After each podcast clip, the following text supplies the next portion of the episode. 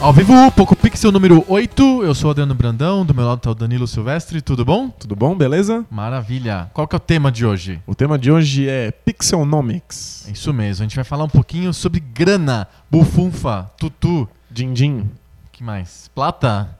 Tem pessoal que fala que chama de Dilmas agora, né? Dilmas, Obamas. Eu gosto de chamar de dinheiros. Dinheiros, dinheiros é bom, eu gosto de dinheiros Quantos, também. quantos dinheiros custa isso aí? É né? muito bom, é divertido. Então vamos falar de dinheiro? Vamos falar um pouquinho sobre o que, que movimenta a indústria dos videogames, como que o dinheiro chega lá no desenvolvedor, se chega, quem, quem ganha mais dinheiro, se é a Microsoft, se é a Sony, se é a Rockstar. Afinal, para onde vai o dinheiro que a gente coloca nos nossos joguinhos? Então bora lá? Bora lá? Bora!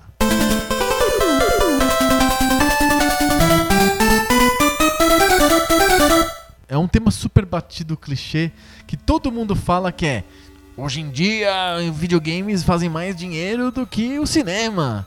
É verdade. E aí eu fiz uma pesquisa e descobri que realmente é, é verdade, os videogames fazem muito mais dinheiro que cinema.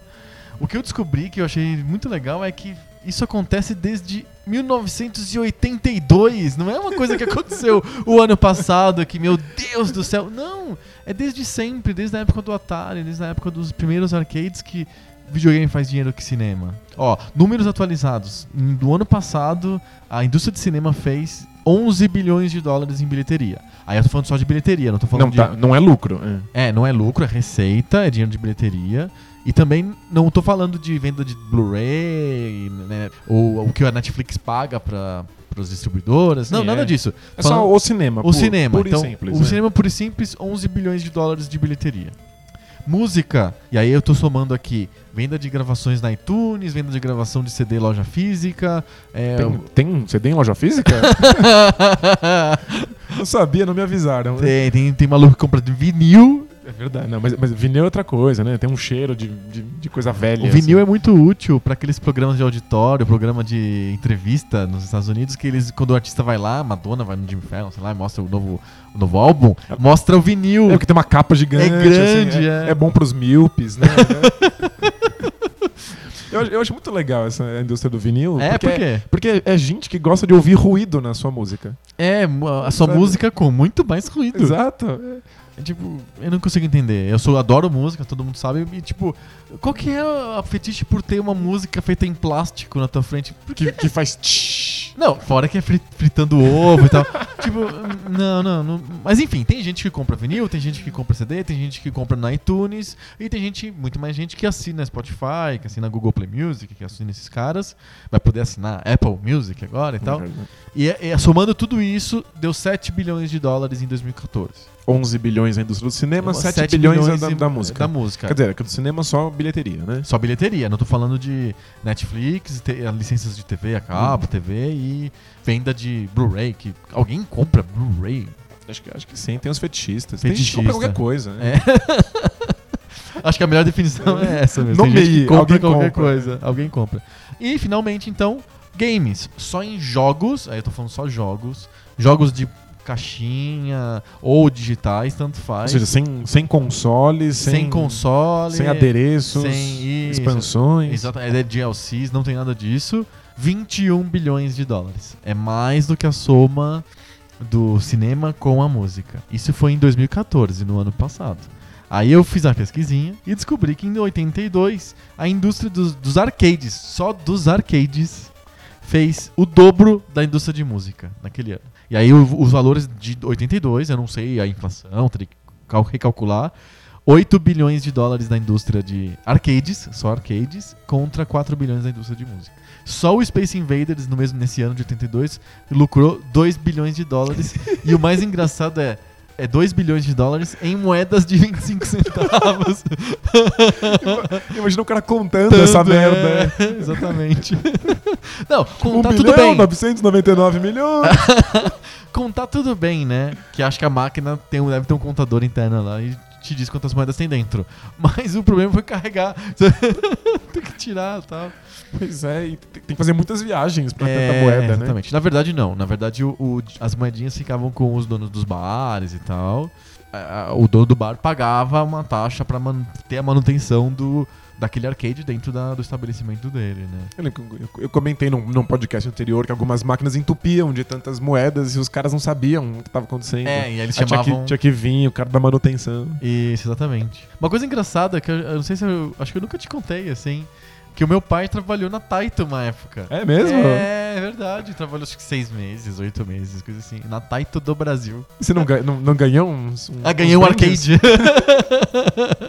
Na Tem um época... arcade aqui sobrando, leva pro teu filhão. É, exatamente. Na época, a Taito do Brasil ganhava mais dinheiro com fliperama pinball do que com video arcades. E a Taito, na verdade, é bem É. lembrada pra pinball, né? Na Sim. verdade, né? É, Ou tem os, os, os de vídeo, eu me lembro de um ou dois jogos que eram jogos Taito. Até pro Nintendinho tinha jogos Taito, só que, obviamente, O- é o- muito o- mais forte o pinball. É, o pinball era bem. Os pinballs da, da Taito eram famosos. É, e a, tinha uma operação forte no Brasil, adaptava os jogos e coisas desse tipo. E meu pai trabalhou um tempo lá e. e- E você não ganhou um pinball, olha só. Não, nada, mas eu ganhei umas fichas.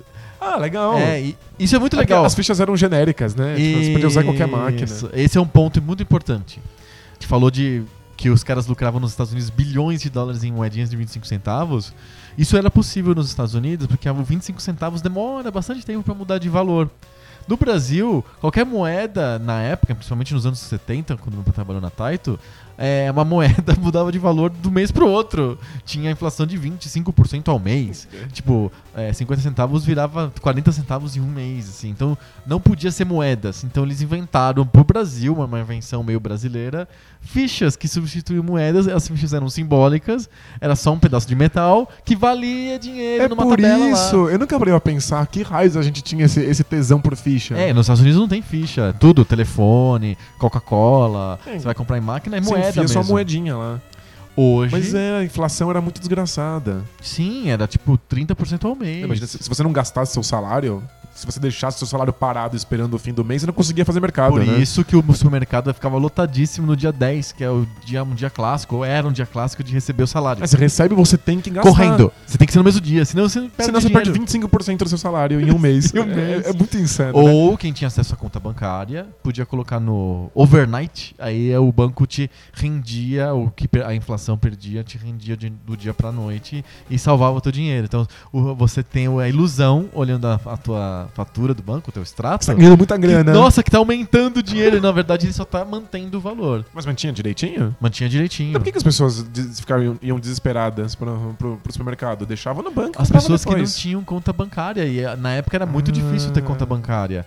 Complicado. Quem, a classe média que tinha acesso à conta bancária, acesso à aplicação financeira, não precisava de correr pro supermercado. A quem não tinha, tinha que correr Quem- com dinheiro no bolso. Quem e- não tinha devia comprar a ficha de fliperama. que vale Investe- valor. Exato. É, Investe um dinheiro na ficha de fliperama, porque ela, vai- ela vai ficando mais cara conforme a Tem inflação. casos, acho que no interior, coisa desse tipo, de cidades inteiras que eram baseadas em vale-refeição.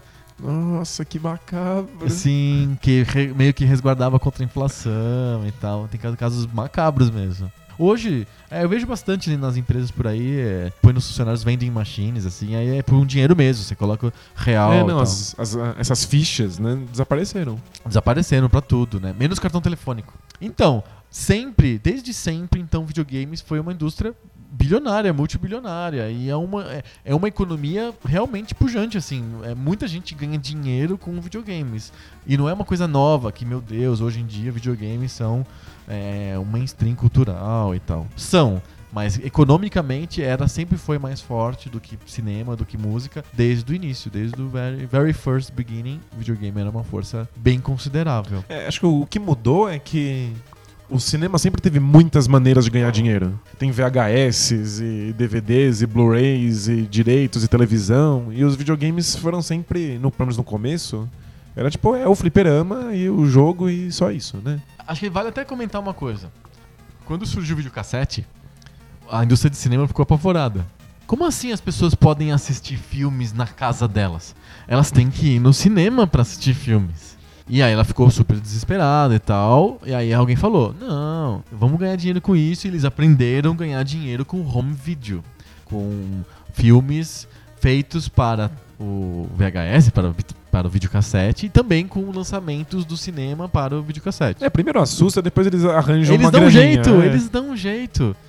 Aí alguém descobriu que podia gravar as- as- as- os programas de televisão com o videocassete. Aí as TVs é que ficaram desesperadas. Como assim as pessoas vão poder assistir o meu programa a hora que elas quiserem? Sem e o pulando comercial. o comercial, dando um fast forward e pulando o comercial. Aí houve os famosos casos de ações na justiça americana de emissoras de televisão, produtoras de conteúdo, processando a Sony, a JVC, As, as indústrias de videocassete. as indústrias de videocassete. E claro que a- a- o videocassete ganhou, ah, ganhou as causas e aí estabeleceu-se um, um modelo que até é controverso até hoje, complicado de pensar e tal para outras áreas, que é o usuário tem o direito sim de gravar o programa de televisão numa fita para uso pessoal. Mas enfim, esse foi o momento TVnomics. Vamos voltar ao Pixelnomics, vamos voltar aos, aos games. As pessoas que não usam a televisão delas exclusivamente pra jogar videogame. É, exatamente. Eu, por exemplo, eu, eu gosto de TV, eu gosto bastante de TV. Então, é uma indústria gigante, muitos bilhões de dólares, e é uma indústria que envolve muita gente. Eu anotei aqui, fiz um esboço de cadeia produtiva dos videogames. Vamos lá. Começa com os donos das franquias. Como que é isso? É um cara que tem a propriedade intelectual dos personagens ou, ou do- de uma ideia de jogo. É um como se fosse o dono do jogo. Começa, começa tudo ali. Então a Nintendo é dona do Mario, Rockstar é dona do GTA. Esses caras são os detentores das marcas. Pode ser a mesma pessoa que faz o jogo, pode ser outra pessoa. É comum ver jogos, propriedades intelectuais da Microsoft, tipo Halo, por exemplo, ou Gears of War, são da Microsoft, não são das produtoras. Sim. Nem sei quem são, quem, quem, quem é produtor do Halo. E agora era a É, é um- 3, 4 estúdios. É, Agora exato, uma coisa assim. E o Gears of War também é feito por uma outra, outra produtora, mas dono da marca Gears of War e da marca Halo é a Microsoft, não é as produtoras ali. Então começa tudo ali. É um time de marketing que decide, ah, vamos fazer um jogo de esportes e tal. E aí vamos pegar a grana. Quantos dinheiros precisa pra... quantas Dilmas precisam. Quantas Dilmas, ou melhor, quantos Obamas precisa É verdade. é, para começar esse trabalho, esse projeto aí, quanto vai ganhar e coisas desse tipo. Quando o pessoal da Ubisoft decide, vamos fazer mais um Assassin's Creed esse ano? Vamos! Vamos ganhar bilhões, lindo. Aí eles fazem mais um Assassin's Creed e aí vai pro, pra um publisher, que é um cara que empacota aquela necessidade da, do dono da marca em um, em um projeto de jogo que seja que faça sentido e se encarrega de distribuir esse jogo Quando estiver pronto. pro consumidor quando ele estiver pronto. Então ele é mais ou menos o produtor. É como se fosse o produtor do filme. Aí tem um outro, o outro time que é o time de desenvolvimento. É o estúdio. E é- é- esse é como se fosse o diretor do filme, é o cara que vai fazer mesmo. Aí tem os programadores, tem os designers, Tem, tem, o, tem o diretor de verdade. tem o diretor de verdade, tem o, o compositor, tem tudo. Esse é o cara que bota a mão na massa. Esse é o time, é o estúdio mesmo. Aí o estúdio, geralmente, pra ficar mais fácil de desenvolver o jogo, ele tem que contratar, licenciar, fazer alguma coisa com o que o pessoal chama de engine. Tem engine gráfica, engine sonora, tem engine de todo tipo. É, é um motorzinho que faz o negócio funcionar, né? É, então toda vez que o cara faz um jogo de tiro, não precisa de inventar roda de novo, fazer tudo do zero. Ele, ele trabalha a partir de uma engine já consagrada, que já funciona bem. É, assim. Em geral, a engine é o, a física. Por É, exemplo, se for uma engine gráfica. Sim, é. A engine engine. gráfica de- de- define como é que as coisas se mexem, como é que, com que velocidade, como é que um objeto impacta o outro. Exatamente. As regras. E essas engines, tem várias engines que são terceiras, assim, são vendidas no mercado, são de uso aberto. Tem vários tipos de engines. É que né? programar uma engine do zero leva muito tempo. Muito Muito, tempo. tempo. mesmo. Imagina quanta- quantas coisas o cara tem que prever, né? A engine, quando você tá programando lá do zero, ela dá muito bug, mas muito, dá muito pau. Tipo, as coisas não reagem como você imaginava que elas reagiriam. Sim. E aí tem algumas engines que já estão aí no mercado há muitos anos e já sofreram tudo quanto é tipo de teste. Sim. Então, tipo, você sabe que elas são mais confiáveis, ela não vai explodir na sua mão. Porque tem uns jogos que explodem na sua mão, né? tem, Tem umas engines tão merda que o, o- o jogo tá entrando em colapso assim, di- diante dos seus olhos, parece que tá derretendo. Então tem algumas, algumas engines já vêm prontas, Aham. funcionam, e aí você pode confiar. Você faz uma outra mudança, né? Você altera o que precisa pra Sim. deixar o jogo do- do- do- com a sua carinha. Essas, essas engines são distribuídas no mercado, então tem empresas que mantêm a engine do Unreal, a engine XY, e essas empresas estão na cadeia de produção dos jogos. Elas Sim. ganham dinheiro com- quando se licencia uma engine. Pode ser engine de som também, tem várias engines Sim. sonoras e tal. São totalmente. É que elas não são, elas são menos perceptíveis, né? Sim. Ah, A gente não, não conhece. É, né? porque né, né, a gente acha que som é som. Né? Porque, tipo, eu bato um olho num jogo feito com Unreal, eu sei que ele foi feito Meio- com Unreal. é, tem cara Você de bate o olho e Unreal, fala, né? nossa, tem, tem, tem cara de... É. E tem engines também que são engines do jogo, não são engines gráficas. A a que eu me lembro bem era do da LucasArts, que era a Scam, que era a engine para jogos de Adventure Point point and Sim, click. e, e eles têm também uma engine sonora que faz transição automática de músicas. Ah. Então, tipo, tem uma música pra uma, pra uma cena e uma música pra outra. Aham. Aí a própria engine, ela faz uma música virar a outra, sozinha. Sim, legal. Eu lembro do, do- jogando Monkey Island com os comentários do diretor. Sei. Eles reclamam que ninguém nunca percebeu. Custou uma fortuna fazer essa engine sonora e ninguém nunca notou que uma música vira a outra. Sim. Foi o dinheiro mais mal gasto.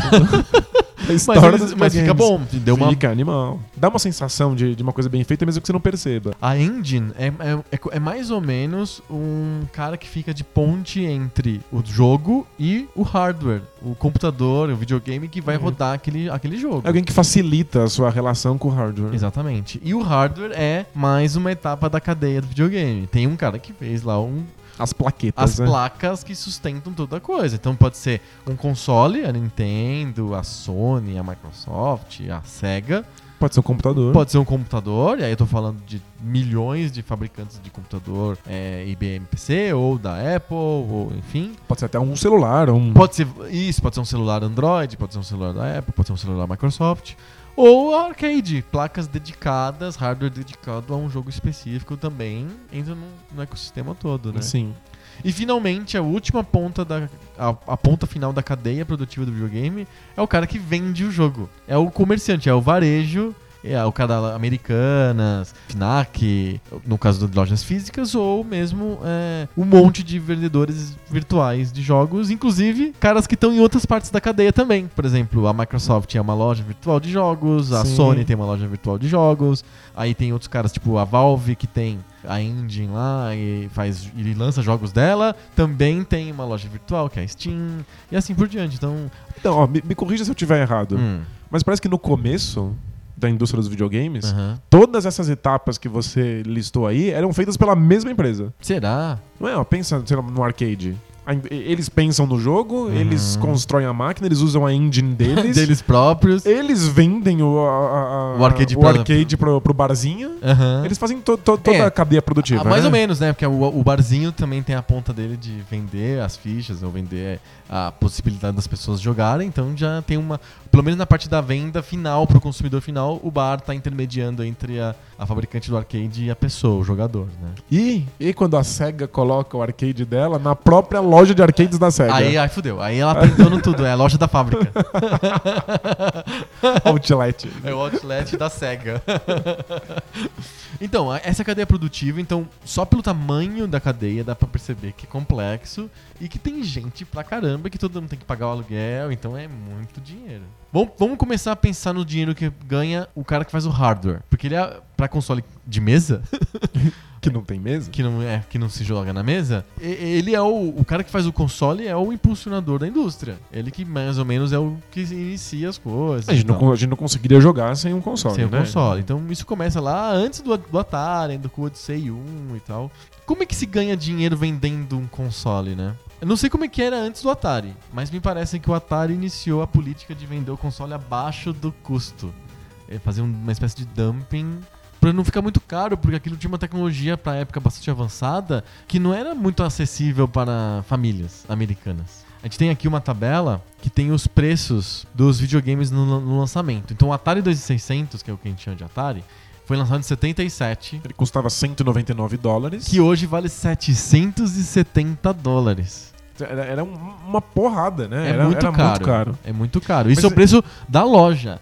Custava pra Atari faz- fabricar o Atari 2600 no lançamento mais, muito do que 199 dólares. Devia Então- custar bem mais que 199 dólares. Imagina, comprar um arcade era uma coisa absurda. Né? Tipo, toda a tecnologia que estava envolvida pra você comprar um fliperama Uhum. era uma coisa que só, você só poderia fazer se tivesse um comércio, né? Sim. E você ficava, teria que esperar um tempão pra voltar aquele dinheiro. Aham. Quando você tá vendendo um, um Atari, no fundo você tá vendendo um arcade pra pessoa. É. Tipo, a tecnologia que tá lá dentro é muito parecida. Exato. Você vai ter que abater esse preço. Porque é uma aí- casa, de uma, é uma família, não é um, É. um comerciante que tá comprando. Sim, tipo, ele não tem como bancar um arcade. Então você vai ter que dar uma, uma, uma baixada nesse preço e torcer que, como num- o arcade poderia jogar um- rodar um jogo só, Sim. como a Atari pode jogar, rodar um monte, você vai torcer que a pessoa compre um monte de jogos. Exatamente. né? Aí, é- como é que ela ganha dinheiro, então? Ela tá vendendo o Atari abaixo de custo, que ela é uma ONG? Não. Ela, ela quer que as pessoas paguem esse dinheiro de volta em uma coisa que pode ser altamente rentável e escalável, que são os jogos. Eu gostei da ideia do- do- da Atari ser uma ONG. assim. a ONG pelo jogo livre. Quando a pessoa comprava um joguinho lá, o, por exemplo, é, o Adventure. A pessoa comprou o Adventure. O preço de capa do Adventure é 60 dólares. Nem sei se na época era, Era 60 mais- dólares. era mais Era que isso, mais que é. isso, né? 60, era, digamos que fosse 100 dólares, pra ficar mais fácil a conta. Uma parte desse dinheiro é, serve pra pagar o custo de fazer o jogo. O programador, o do artista que fez o jogo. Em geral, a mesma pessoa. Em geral, É. em geral uma pessoa. Uma pessoa fez o jogo em dois meses, três meses, que na época era meio assim. Era, era, Atari era tipo, eu, eu, eu faço, eu desenho, Eu faço comigo, tudo. One man band total. né? Eu passo, eu, eu, eu cobro escanteio e eu, e eu cabeceio. Exatamente. Pagava os custos desse cara, aí pagava os custos de fabricação do, do cartucho, que era um, era um pedaço de memória é, não volátil, uma memória fixa. Tudo bem, é meio caro. É, cartuchinho. Cartucho é caro, silício. Pagava os custos e sobrava muito. E esse muito era revertido para repassar pro console que dava prejuízo. Então é um modelo que a Atari inventou para os videogames, mas que é um modelo super clássico de quem, quem faz a barba sabe. Você compra o Mac 3 super barato e fala: Nossa, só 20 reais uma lâmina que faz isso, aquilo, aquilo outro, não sei o quê. Aí quando você vai trocar a lâmina, você Pagar o refil, você né? vai pagar o refil, aí ele custa 20 o refil. Aí você fala, ué, vou comprar uma nova então, um aparelho novo. Ganha esse dinheiro nas recargas e não no aparelho. É como se você estivesse parcelando o preço em muitas vezes. né? Exatamente. Tá parcelando o preço do seu videogame pelos próximos 15 jogos que você comprar. Impressora. Todo mundo reclama que quando existe, quando era mais comum esse negócio de imprimir coisas, hoje em dia acho que pouca gente imprime coisas. Tinha uma época que era bem comum, as pessoas compravam impressora HP por duzentão, falavam, ah, ok, é um preço justo. Aí quando acabava a tinta, ia, ia na Calunga comprar mais tinta, Ficava puto. 60 reais. né? O quê? Quase dá pra comprar uma impressora. É. porque o dinheiro da HP não vem na impressora. A impressora dá prejuízo. O que dá lucro pra HP é aquele cartucho de tinta. É isso. A gente, a gente reclama de estar pagando as outras parcelas da mercadoria porque ninguém avisou, né? Exatamente. Se você pega o cartucho de tinta e olha, tem um monte de chip embaixo, não sei o quê. Aí você fala, ah, ok, deve ser por causa da. pra impressora poder de mandar a tinta pro lugar certo. Não, Não, não é? Não é. É pra evitar que você coloque cartucho de outro fabricante na impressora, porque a, a- a HP não pode se dar o luxo de você comprar uma impressora abaixo do custo dela e botar a tinta de outro que não passe a grana pra HP. Então ela põe um monte de proteções que quando você coloca o cartucho lá, ele fala, "Pá, não, não funciona com É por isso que você- minha impressora. É por isso que é, é ilegal e tem aqueles caras que ficam no, tipo, nos cantinhos da Santa Efigênia Reabastecendo cartucho. reabastecendo o cartucho velho. É ilegal. E, e- e é não só ilegal, quanto não funcionaria. É, o chip tem que ter um monte de coisas para fazer funcionar o cartucho de tinta na impressora. O Atari, quando foi lançado, era, o, o o mercado ainda era muito imaturo e ela não previu nada disso. Então ela falou assim: ok, eu vou lançar um videogame abaixo do custo, as pessoas vão comprar jogos, o preço dos jogos vai financiar o console Lindo, e eu maravilhoso. vou faturar horrores. Não. A partir da primeira insatisfação dos desenvolvedores da Atari, dos desenvolvedores de jogos da Atari, que ficaram putos e resolveram sair pra fundar a Activision e lançar seus próprios jogos, Já que a Atari não dava os créditos pros desenvolvedores os dos jogos. créditos não dava dinheiro, não dava, pagava royalty, etc. Eles abriram a Activision, lançaram jogos e esse jogo, é, o dinheiro não ia pra Atari. Vai pra Activision que tá Vai fazendo pra o jogo. Activision que fez o jogo. E o cartucho simplesmente funciona. Você enfia o cartucho da Activision no console da Atari e funciona. A Atari não, não planejou, ela não pensou que podia ter gente fazendo o jogo pra, pro console dela. E simplesmente teve que apelar pra justiça. E foi pra justiça e falou: Ei, esse console é meu, eu faço jogos pra, pra ele, pra esse console. A justiça falou: O que, que é mais vantajoso pro, pro consumidor? É comprar jogos do mesmo fabricante sempre ou comprar de diversos fabricantes que dão variedade, que pode abaixar o preço? livre, livre mercado. Livre mercado? É, o livre mercado ganha, né? Então deu ganho de causa pra Activision. É, a Atari dançou. A Atari dançou. Ela teve que conviver até o final com cartuchos que eram fabricados por todo mundo. Todo mundo começou a fazer jogo de Atari, sem passar um tostão furado pra Atari. E ela começou a ficar dependendo muito dos jogos que ela mesma lançava. É, a Atari precisou competir com outras empresas, porque pra, pra Atari só era interessante que você comprasse jogos da Atari. Sim, ela começou a mudar o console, fazer o console um pouco mais barato, mudou o design. O primeiro console da Atari, o, do, o primeiro 2600, ele era- tinha um gabinete de madeira, era tudo esquema. Aí ele foi evoluindo para Arti- ar- artigo de luxo, assim. um, é um artigo de luxo você e tal. Mostrar pros vizinhos, É porque né? você coloca o, o videogame na sala de estar.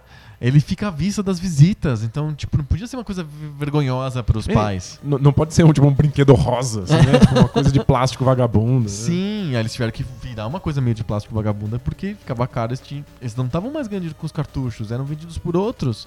Então eles começaram a diminuir o preço do console e a tentar competir no mercado de jogos de um jeito mais agressivo do que antes. As nossas cópias Piratex de, de, De Atari, Atari. no Brasil, tipo as Dactar da vida, Top Game. Top Game, deviam ser assim medonhamente mal feitos porque eles tinham que dar lucro em si mesmos, né? Se bem que a Dactar e a CCE lançavam jogos.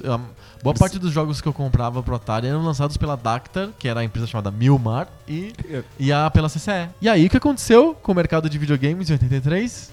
Boom. Boom! Ele simplesmente.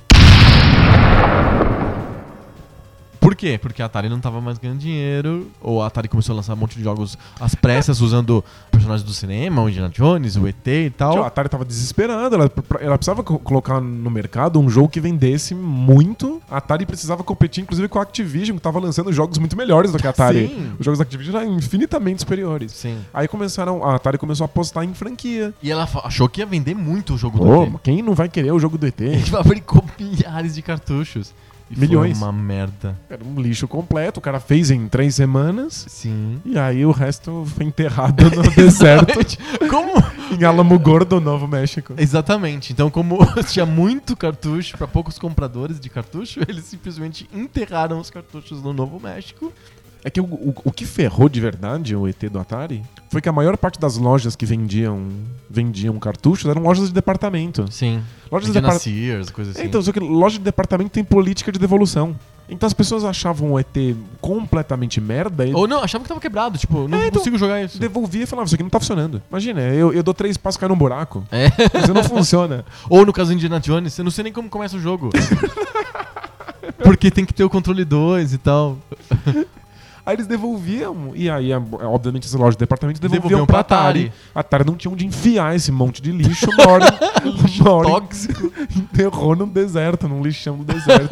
que descobriram, né? Alguns encontraram qual é, desenterraram. Aí ficou, foi lá um monte de nerds chorar e bater palma. Quero Porque os jogos, eu quero os cartuchos do ET. Esse é o grande crash dos videogames Que de o- 83, que a indústria acabou. é, o modelo do Atari simplesmente não era sustentável se ela, se ela tivesse que ficar competindo com outras indústrias que lançavam jogos. Sim. É simples assim, não tem como sustentar esse modelo que a Atari bolou. Exatamente. Quebrou, os computadores estavam ainda existiam, estavam ganhando seu dinheirinho lá, um modelo totalmente diferente de Isso, negócios. O computador é o contrário, né? É, o computador é assim, o- o- quando o cara quando você compra o computador, você pagou tudo, tem, tem lucro. é- Você pagou o, o, o quanto custou pra fazer o computador e mais a margem de lucro do fabricante. Por isso que é caro que nem o O diabo. computador é, um, é um uma coisa muito mais cara do que um console. Mas, Mas, a os- tecnologia é muito parecida. Sim. Você olha um Xbox One ou um PS4, é um computador razoavelmente moderno. O preço é muito menor. Quanto custa um, um PS3 nos Estados Unidos? Ou PS4 nos Estados Unidos? 399 dólares? Não dá pra comprar nenhum netbook. É, ridículo. é horrível. Então, tipo, o computador é muito mais caro, mas os jogos são mais baratos. Porque já tão, o computador já tá pago, Sim. enquanto que os jogos é, não precisam subsidiar mais o computador. Então eles ficam mais baratos. É, Eles, eles a diferença, opostos, né? exatamente, quando você vai numa loja, na Saraiva, e olha lá o, o, DV o Blu-ray do jogo do FIFA 15 do Xbox One e o FIFA 15 do PC, é igualzinho, tem a mesma caixinha, o mesmo disco físico. Não, o jogo é idêntico. Só que custa tipo 100 reais a menos. Por quê? Boa parte disso tá indo pro, pra Microsoft pro, pra poder pagar o preço do Xbox One, que você comprou por menos do que o, o que custa o negócio. Sim, o Xbox One é mais caro, Bem mais caro. bem mais caro do que a, Microsoft te vende. A gente Então, tem um exemplo aqui que a gente anotou, que é o do exemplo do PlayStation 3. Custava pra fazer no lançamento 805 dólares. Eles vendiam a 499 dólares, então a Sony absorvia 300 dólares de prejuízo na saída. Quando a pessoa comprava o, o PlayStation 3, já era prejuízo. Prejuzão. Play 3 é, é. Desculpa, mas ele é um desastre no lançamento. olha, olha quanto custa: 499 dólares. Custa super caro. E ainda é um, dá 200 dólares de prejuízo pra Sim, Sony. Exatamente. O- a, a Sony ficou doidona, assim. Doidona. Eu acho que os erros do lançamento do PlayStation 3 se devem muito ao sucesso gigante e absurdo que teve o PlayStation 2.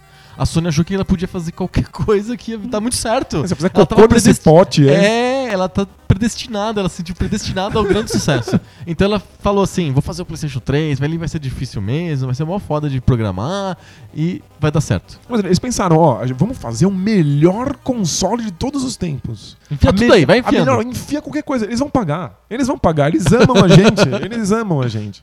Mas se a gente fizer uma versão de ouro, eles vão, vão, vão comprar. Exatamente. E aí custava muito caro, eles tiveram que abater grande parte do preço e mesmo assim ninguém conseguia comprar. E E, não tinha legal jogo, é- era, era difícil de programar. O Play 3 teve um, teve um ele tá- lançamento ele- desastroso. os discos, os discos são Blu-ray e os jogos são um pouco distinguíveis, assim, né? Muito parecidos com os jogos do Xbox 360, que é em DVD.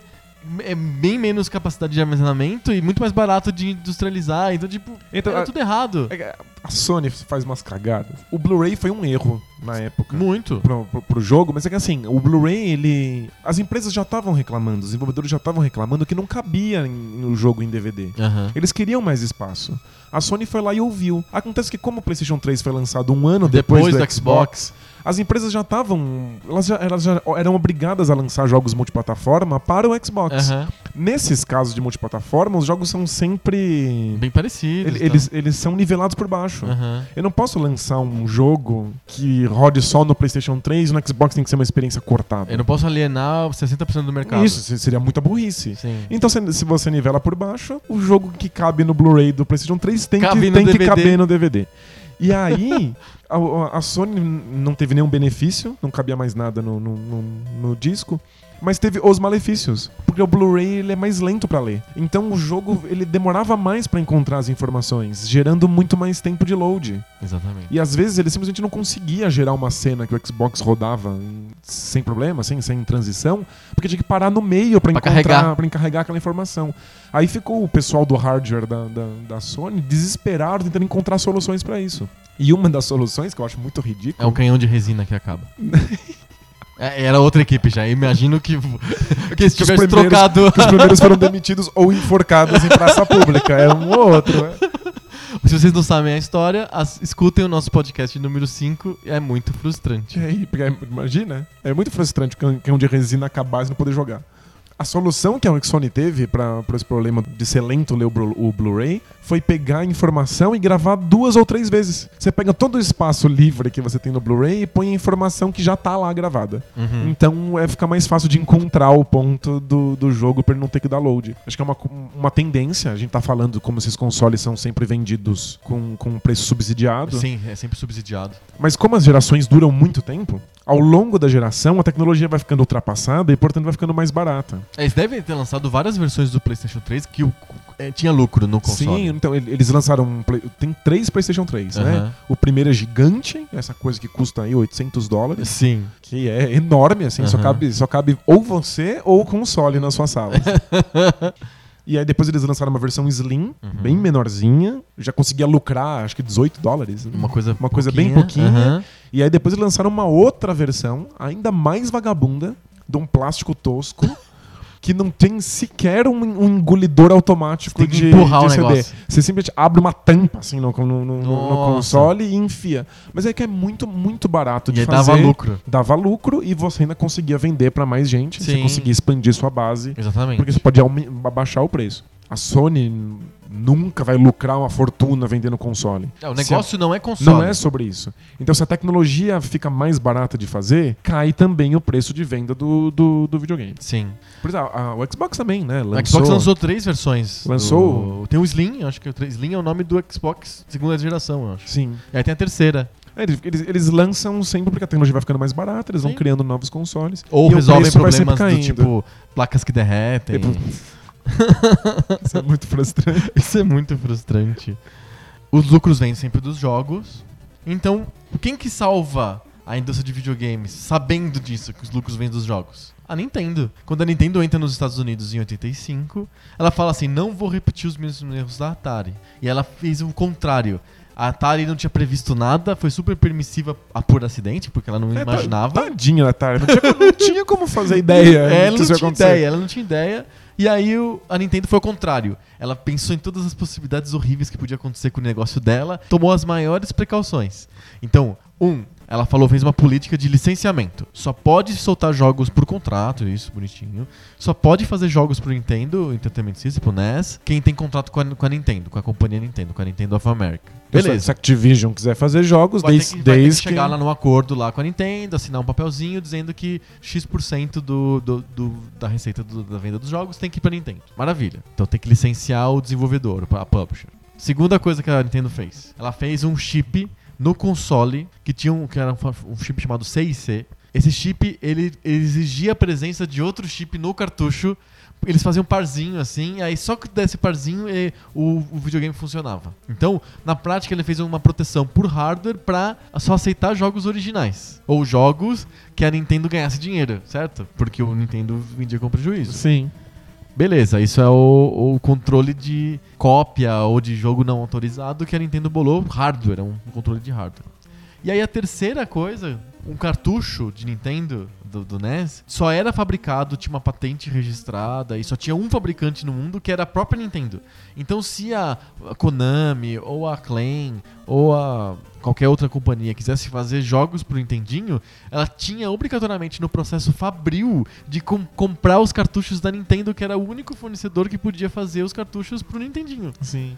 já deixava um monte de dinheiro com a Nintendo de cara, porque ela falava assim, ó, eu cobro 15 dólares o cartucho, o que chamava Game Pack, era o nome do, do cartucho. Era um cartucho cinza, vazio, É, uma, é uma caixa de é plástico. uma caixa de plástico com um chipzinho lá de segurança, só a Nintendo fabricava, a Konami ia lá, comprava uma tonelada, e a, a- a Nintendo falava assim ainda, ah, você vai lançar jogo? O mínimo que você precisa, que você pode comprar de mim é X milhões de unidades. Mas eu não vou lançar um jogo tão, que vai vender tanto assim. Ah, dane-se, você tem que comprar um milhão de Game Packs pra, pra, pra, pra aquele jogo. A Nintendo é esperta, mas muito, muito safada. Muito safada. Então, na prática, ela tinha o monopólio da fabricação dos cartuchos. Então, todos os desenvolvedores tinham que pagar imposto, digamos assim, alto pra Nintendo pra poder lançar o jogo no- nos Estados Unidos. Tem que ser licenciado. Você já deixa uma parte dos Licenci- seus lucros com a Nintendo e ainda tem que gastar uma grana pra comprar o material, o material do, do, do jogo que só a Nintendo vende. E se você quisesse burlar aquilo, ainda tinha a trava física, tinha o hardware, tinha o chip que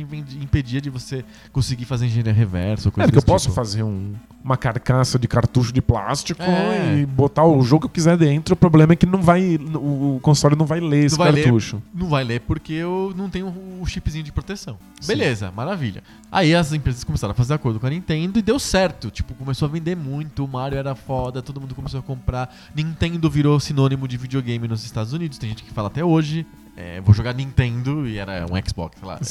É, virou um sinônimo de videogame.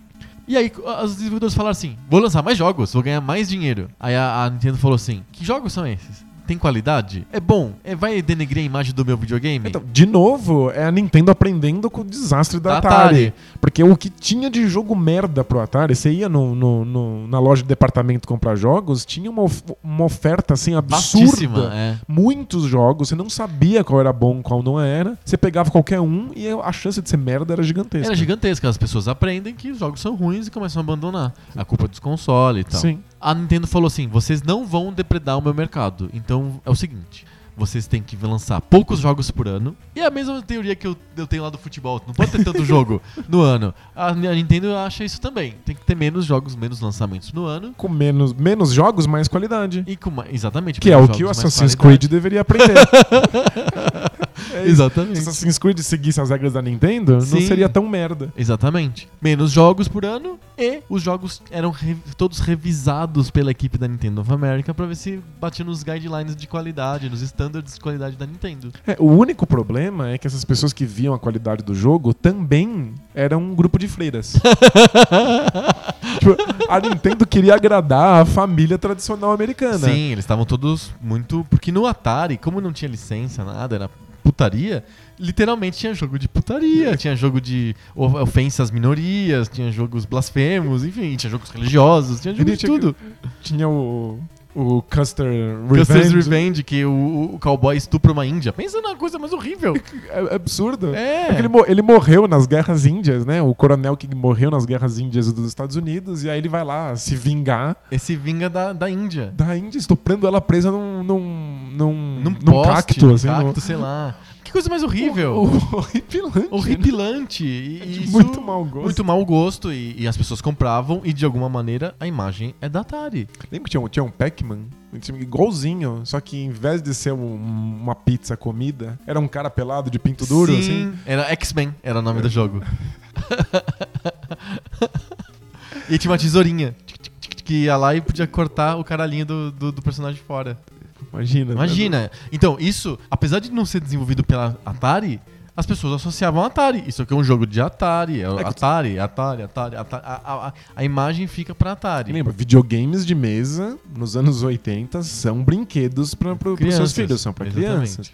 O fato de que exista um jogo de sexo pro, pro videogame já estraga tudo. Estraga tudo. Então, a Nintendo sabia disso e foi super ciosa dos jogos que as desenvolvedoras licenciadas iam fazer. Começou a censurar tudo. Não pode isso, não pode aquilo, não pode, não pode nada disso. Não podia sexo, não podia mostrar calcinha de personagem no- no- no- nos jogos, é, não podia ter sangue de jeito nenhum, Sim. nenhuma demonstração de violência, não podia ter ar- armas brancas que fossem que fossem muito evidentes ou ensanguentadas, não podia ter nenhuma imagem religiosa, Exato. não podia ter cruz de nenhum tipo, É todo cheio Nenhum de regras, palavrão. nenhum palavrão, não nada. gíria. É um monte de regrinhas bem carolas, mas que foram eficientes pro negócio da Nintendo. O que, que as, as desenvolvedoras fizeram? Seguiram as regras, beleza, entraram no jogo da Nintendo e fizeram espertal, espertalhonices, fiz- burlaram um pouco as regras.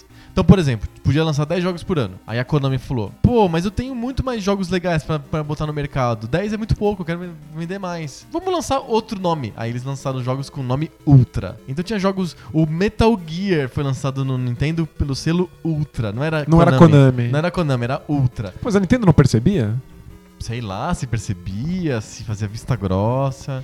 A Acclaim é, comprou a LGN, comprou várias desenvolvedoras pra lançar jogos com outros nomes, com outras marcas, assim. Eu tenho 50 jogos, você pega os, os melhores deles Lança e lança com seu Acclaim. nome. E o resto lança o, com outros o- nomes. O, o- o lixo que você quer botar no mercado, você coloca pra uma desenvolvedora qualquer. aí. Exatamente. E tinha uma regra também da, Kon- da Konami, uma regra da Nintendo, que não podia lançar jogo pra outros consoles. Não podia lançar jogo pro Sega Master System, por É, exemplo. contrato de exclusividade. Contrato de É, exclusividade. foi isso que matou o Master System no mundo inteiro. Sim, funcionou. Mas pra burlar, algumas desenvolvedoras criavam nomes fictícios. Tipo, a Acclaim mesmo lançou uma selo chamado Flying Edge. Tem vários jogos, do, até do, do Mega Drive, que é- são lançados pela Flying Edge. Você fala, o que, que é Flying Edge? É a Acclaim.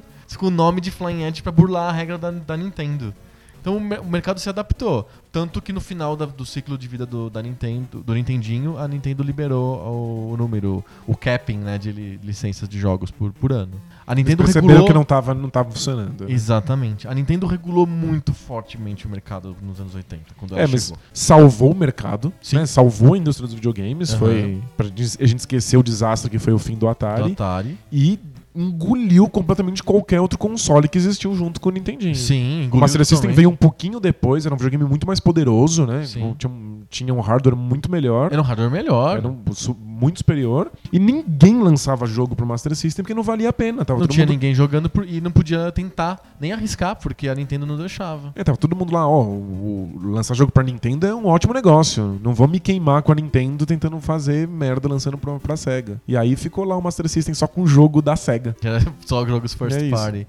O que aconteceu? Muitas desenvolvedoras estavam querendo lançar jogos pra Nintendo, mas não queriam entrar nas regras da Nintendo, assinar o contrato e pagar uma grana federal pra Nintendo. Elas começaram a desenvolver técnicas pra burlar o sistema de proteção da Nintendo. E aí, uma das que mais ativamente burlou o sistema de proteção da Nintendo era uma, uma empresa chamada Tengen, que era a Atari, era o outro nome da Atari. Então a Atari, que, que- que se quebrou no Crash de 83, ela tava querendo fuder a Nintendo É, foderam comigo, eu fodo com você. É isso aí. Aí eles desenvolveram uma técnica que era um chipzinho que dava um choque no, no chip do, do, Nan- do Nintendinho pra fazer o sistema de proteção parar de funcionar. Dava um lapso assim de um microsegundo assim no, no Nintendo e o jogo entrava e funcionava. Você tem que eletrocutar o teu console pra conseguir rodar a pirataria. Olha, olha, olha vou te, não te conto mais ainda. Você me dá um dado? Eu te dou um dado. A, a Nintendo foi a, a União Soviética e conseguiu a licença do Tetris. É uma história famosa Sim. e tal. A Atari, através dessa empresa chamada Tengen, lançou pirata num cartucho não licenciado da Nintendo antes da Nintendo lançar o Tetris mesmo pro Nintendinho, lançou o Tetris dela, que tinha o R era ao contrário, era Tetris, mas o R era ao contrário, com um cartucho dourado, que não era o cartucho Game Pack da Nintendo cinza ali. Era totalmente pirata, mas vendia nas lojas normalmente, não Mas é? a, a Nintendo processou, né? A Nintendo, a Nintendo processou e perdeu. Foi considerado que não era violação de, de patente, porque não era uma engenharia reversa do, do código do, do sistema de proteção. Não é que a Tengen conseguiu aprender como que funcionava o sistema de proteção. Ela dava um choque, era um outro método pra passar. E aí pronto, começou. Todo mundo começou a lançar cartucho com um sistema que dava choque lá, não sei o quê. Tinha gente que lançava um cartucho que dependia de outro cartucho. Você fazia um tipo daisy chain, assim, de um cartucho colado no outro, porque aí o sistema de proteção usava o primeiro cartucho e o jogo era carregado no segundo cartucho. Fantástico. Você, você bota um cartucho original só pra enganar o- o, o- console e depois você Isso. bota um pirata em cima. Exatamente, como se fosse um adaptador, como se o cartucho pirata fosse um adaptador, você tinha que colocar o, o cartucho original em cima dele. Então, mas lembrando sempre que esse pirata quer simplesmente dizer que a Nintendo não permitiu que o jogo fosse lançado. E que a Nintendo não ganhava dinheiro com esse cartucho. Não quer dizer pirata do tipo uma cópia de um jogo que a Nintendo já lançou. Não, não é uma cópia. Porque, É, é, não sei se você lembra, mas era muito difícil achar jogo pirata pirata Sim. pra, pra, pro Nintendinho. Tipo, achar Não, uma cópia pro- não, pra- não pra oficial. Então, era bem, era bem fácil achar uma cópia não oficial pra, se você quisesse rodar num console não oficial. Que não tinha o tal do chip de proteção. Se você quisesse rodar uma cópia não oficial no, no console da Nintendo mesmo, o Nintendinho gavetinha, não funcionava. Nossa, era uma desgraça. Era uma desgraça. E aí esses caras conseguiram e inundou o mercado americano de jogos não licenciados pela Nintendo. Muitos deles bíblicos. Tem uma série gigante de jogos bíblicos que só nos Estados Unidos e agora o Brasil, que tá numa onda Bíblica. bíblica, é, no, só nos Estados Unidos isso já existia há muitos anos e tinha os jogos de Bíblia, com temas bíblicos, que a- os pais compravam pros filhos, falando: Não quero que meu filho fique matando pessoas por aí nos videogames, eu quero que ele tenha ensinamentos de Jesus, e aí comprava é, jogos com temas bíblicos. Eu, eu quero que ele mate ninguém. Aí tem o Doom na versão bíblica, Bíblica é que, que é é o Noé, Noé. dando estilingadas nos animais pra colocar eles na arca. É, É, eles não morrem, eles ficam com sono. Aparecem os sinaizinhos de sono. Às vezes, uma estilingada que dá muito sono. Dá muito sono e aí ele pega o animal e leva pra arca. Não é bonitinho? É, é muito, muito triste. Tudo isso a Nintendo não aprovaria, porque fala com- de temas que a Nintendo proíbe. Então vai na pirata mesmo. É mole. E aí, mas isso tudo bem, não, não, não causou nenhum dano assim pro, pro, pra indústria, porque já era no final da geração, o, o sistema de proteção atrasou muito isso acontecer, né? E a Nintendo já tinha vendido milhões de cópias, não só dos seus consoles, mas de todos os seus jogos first party. Exato, do Mario. Esse- ela foi muito, mais, muito melhor sucedida em jogos first party do que a Atari. Enquanto a Atari lançava Jogos quebrados. um monte de jogo merda, tipo ET, só pra ganhar dinheiro rapidinho, a Nintendo tinha um, se se ela tinha um controle de qualidade pros jogos das third parties, Imagina próprios pras jogos. first. Tipo, era, era muito difícil que a Nintendo lançasse. Lançou poucos jogos, mas jogos que entraram pra história, né? São jogos muito clássicos. Então, a gente falou muito de venda física, de como que o, a Nintendo, ou a Sony depois, ou a Microsoft bem depois, ou a Sega, fazia dinheiro com jogos físicos, consoles físicos. Hoje em dia a gente não, não tem só jogos físicos, né? Tem toda uma onda de, de jogos online, né? De pessoas comprarem os jogos através do, da internet. E eu, eu queria lembrar só que a gente começou antes dessas lojas tipo Live, ou a PSN, ou a Steam. Começou lá no comecinho dos anos 90, quando os computadores começaram a ser ligados uns aos outros através das BBS, que era aquele sistema que a gente comentou, comentou já num podcast anterior. E aí começaram a surgir jogos que era tipo Try Before You Buy. O pessoal chama de shareware, que é, pode distribuir o jogo à vontade, não é pirataria não, pode copiar e dar pro amiguinho e tal. Mas é só uma migalha. é só um pouquinho, é só uma fase Não tapa nem o buraco do dente. E tem vários jogos que ficaram muito famosos que surgiram nesse esquema de shareware. Castle Wolfenstein 3D, Doom, Doom. Quake mesmo, Pinball Fantasies. Tem vários jogos super famosos. É, Duke Nukem. Todos esses caras surgiram no modelo de shareware. Eu, eu era moleque, jogava o Doom na versão shareware. Tinha duas fases. Tinha duas fases, aí acabava as duas fases e não sabia o que fazer. E aí, Tipo, que quem, quem eu tenho que matar pra conseguir o resto dessas fases? O que, que eu faço? Então, nesses jogos, quando você ligava o jogo, jogava um pouquinho e tal, aparecia uma tela, que era a tela de. como se fosse a tela da Polishop, te vendendo o jogo. Falava assim: olha, esse aqui é o Doom, ele tem duas fases, você pode jogar à vontade e distribuir pros seus amiguinhos. Se você quiser o jogo inteiro, você manda uma carta, um mail order para ID Software, não sei aonde, nanã, aceitamos Mastercard, Discover e Visa. assim. Era um- uma venda mesmo que acontecia dentro do jogo. Mas não, liga agora. É. e aí vendeu muito o jogo, as pessoas realmente funcionou, era um modelo de propaganda dos jogos super eficiente. E pensa, hoje é muito comum o demo do jogo, né? Você vai na, Sim. se liga o Xbox, vai na live, baixa o demo do FIFA 15, ah, uma merda, aí você não compra. Ou, adorei, vou comprar. Você pode testar o jogo antes de comprar. Antes disso, você não podia testar antes de jogar. Onde, onde você testa um jogo de Não, Nintendinho? imagina. Não só você não pode jogar, você não pode testar ele antes, como você nem conhece ninguém que tenha. Você não, não tem como ver um vídeo no YouTube. Acabei de me Tipo, lembrar é de uma mó- coisa legal. Terra de ninguém. A Blockbuster, no final dos anos 80, começou a alugar jogos de Nintendo, porque era muito forte a Nintendo nos Estados Unidos nessa época. Além dos, das VHS, a Blockbuster começou a, a- a alugar jogos de Nintendo. O que, que a Nintendo fez? Proibiu? Botou na justiça. Falou, "Eu- meus jogos não podem ser alugados não. E perdeu. Só se Ela, fode. ela só se fode, porque ela tem práticas que são práticas é, anti-mercado, anti-consumidor. Mas a justiça não dá ganho. A Nintendo tentou se proteger todo- a todo custo e não previa. Não previu a locadora. não previu o locador. Não, não previu que ia fazer um sucesso tão grande que até Blockbuster ia Qual que é querer. o problema da locadora pra Nintendo? Ela, a, a- a Blockbuster comprou vários cartuchos lá do Mario 3. Isso foi o dinheiro foi lá pra Nintendo, certo? Sim. Quando a pessoa aluga, ela não tá pagando mais nada pra Nintendo, tá indo só pro, pro a Blo- pra Blockbuster. É, a Blockbuster tá, tá, tá lucrando e a Nintendo não tá Essa sendo pessoa vai comprar o jogo? Talvez, Talvez. ela gostar muito. É, esse é um jeito de testar. É um jeito de testar. Você mas testa o jogo lá, mas você não gosta desse, aí você tenta outro, tenta outro. O que, que a muito, indústria você compra um. Exatamente. O que que a indústria fez pra evitar esse tipo de, de problema? Jogos cada vez mais compridos, complicados, que a pessoa não conseguia resolver o jogo todo numa experiência que ela alugava na Blockbuster. É, é um- é uma trava de segurança É uma trava- contra locadoras. Exatamente. Porque locadoras não passam dinheiro para os donos dos consoles. E no mesmo esquema, até hoje tem, tem empresas de videogame tentando acabar com o comércio de jogos usados. Exatamente. A, a- a Microsoft tem um, teve um problema clássico de problema de jogos usados agora no, no Xbox One, né? Sim, tipo, o pessoal joga, acaba, é curtinho, bota pra vender. Tem, mas tem, Tem, tem, tem é, cadeias de lojas nos Estados. Unidos é, muito especializadas nisso. Sim. É Tudo tem a ver com esse negócio de vender o console abaixo do custo. Tudo tem a ver com o console abaixo de custo. É, até que o, o Play 4 tem.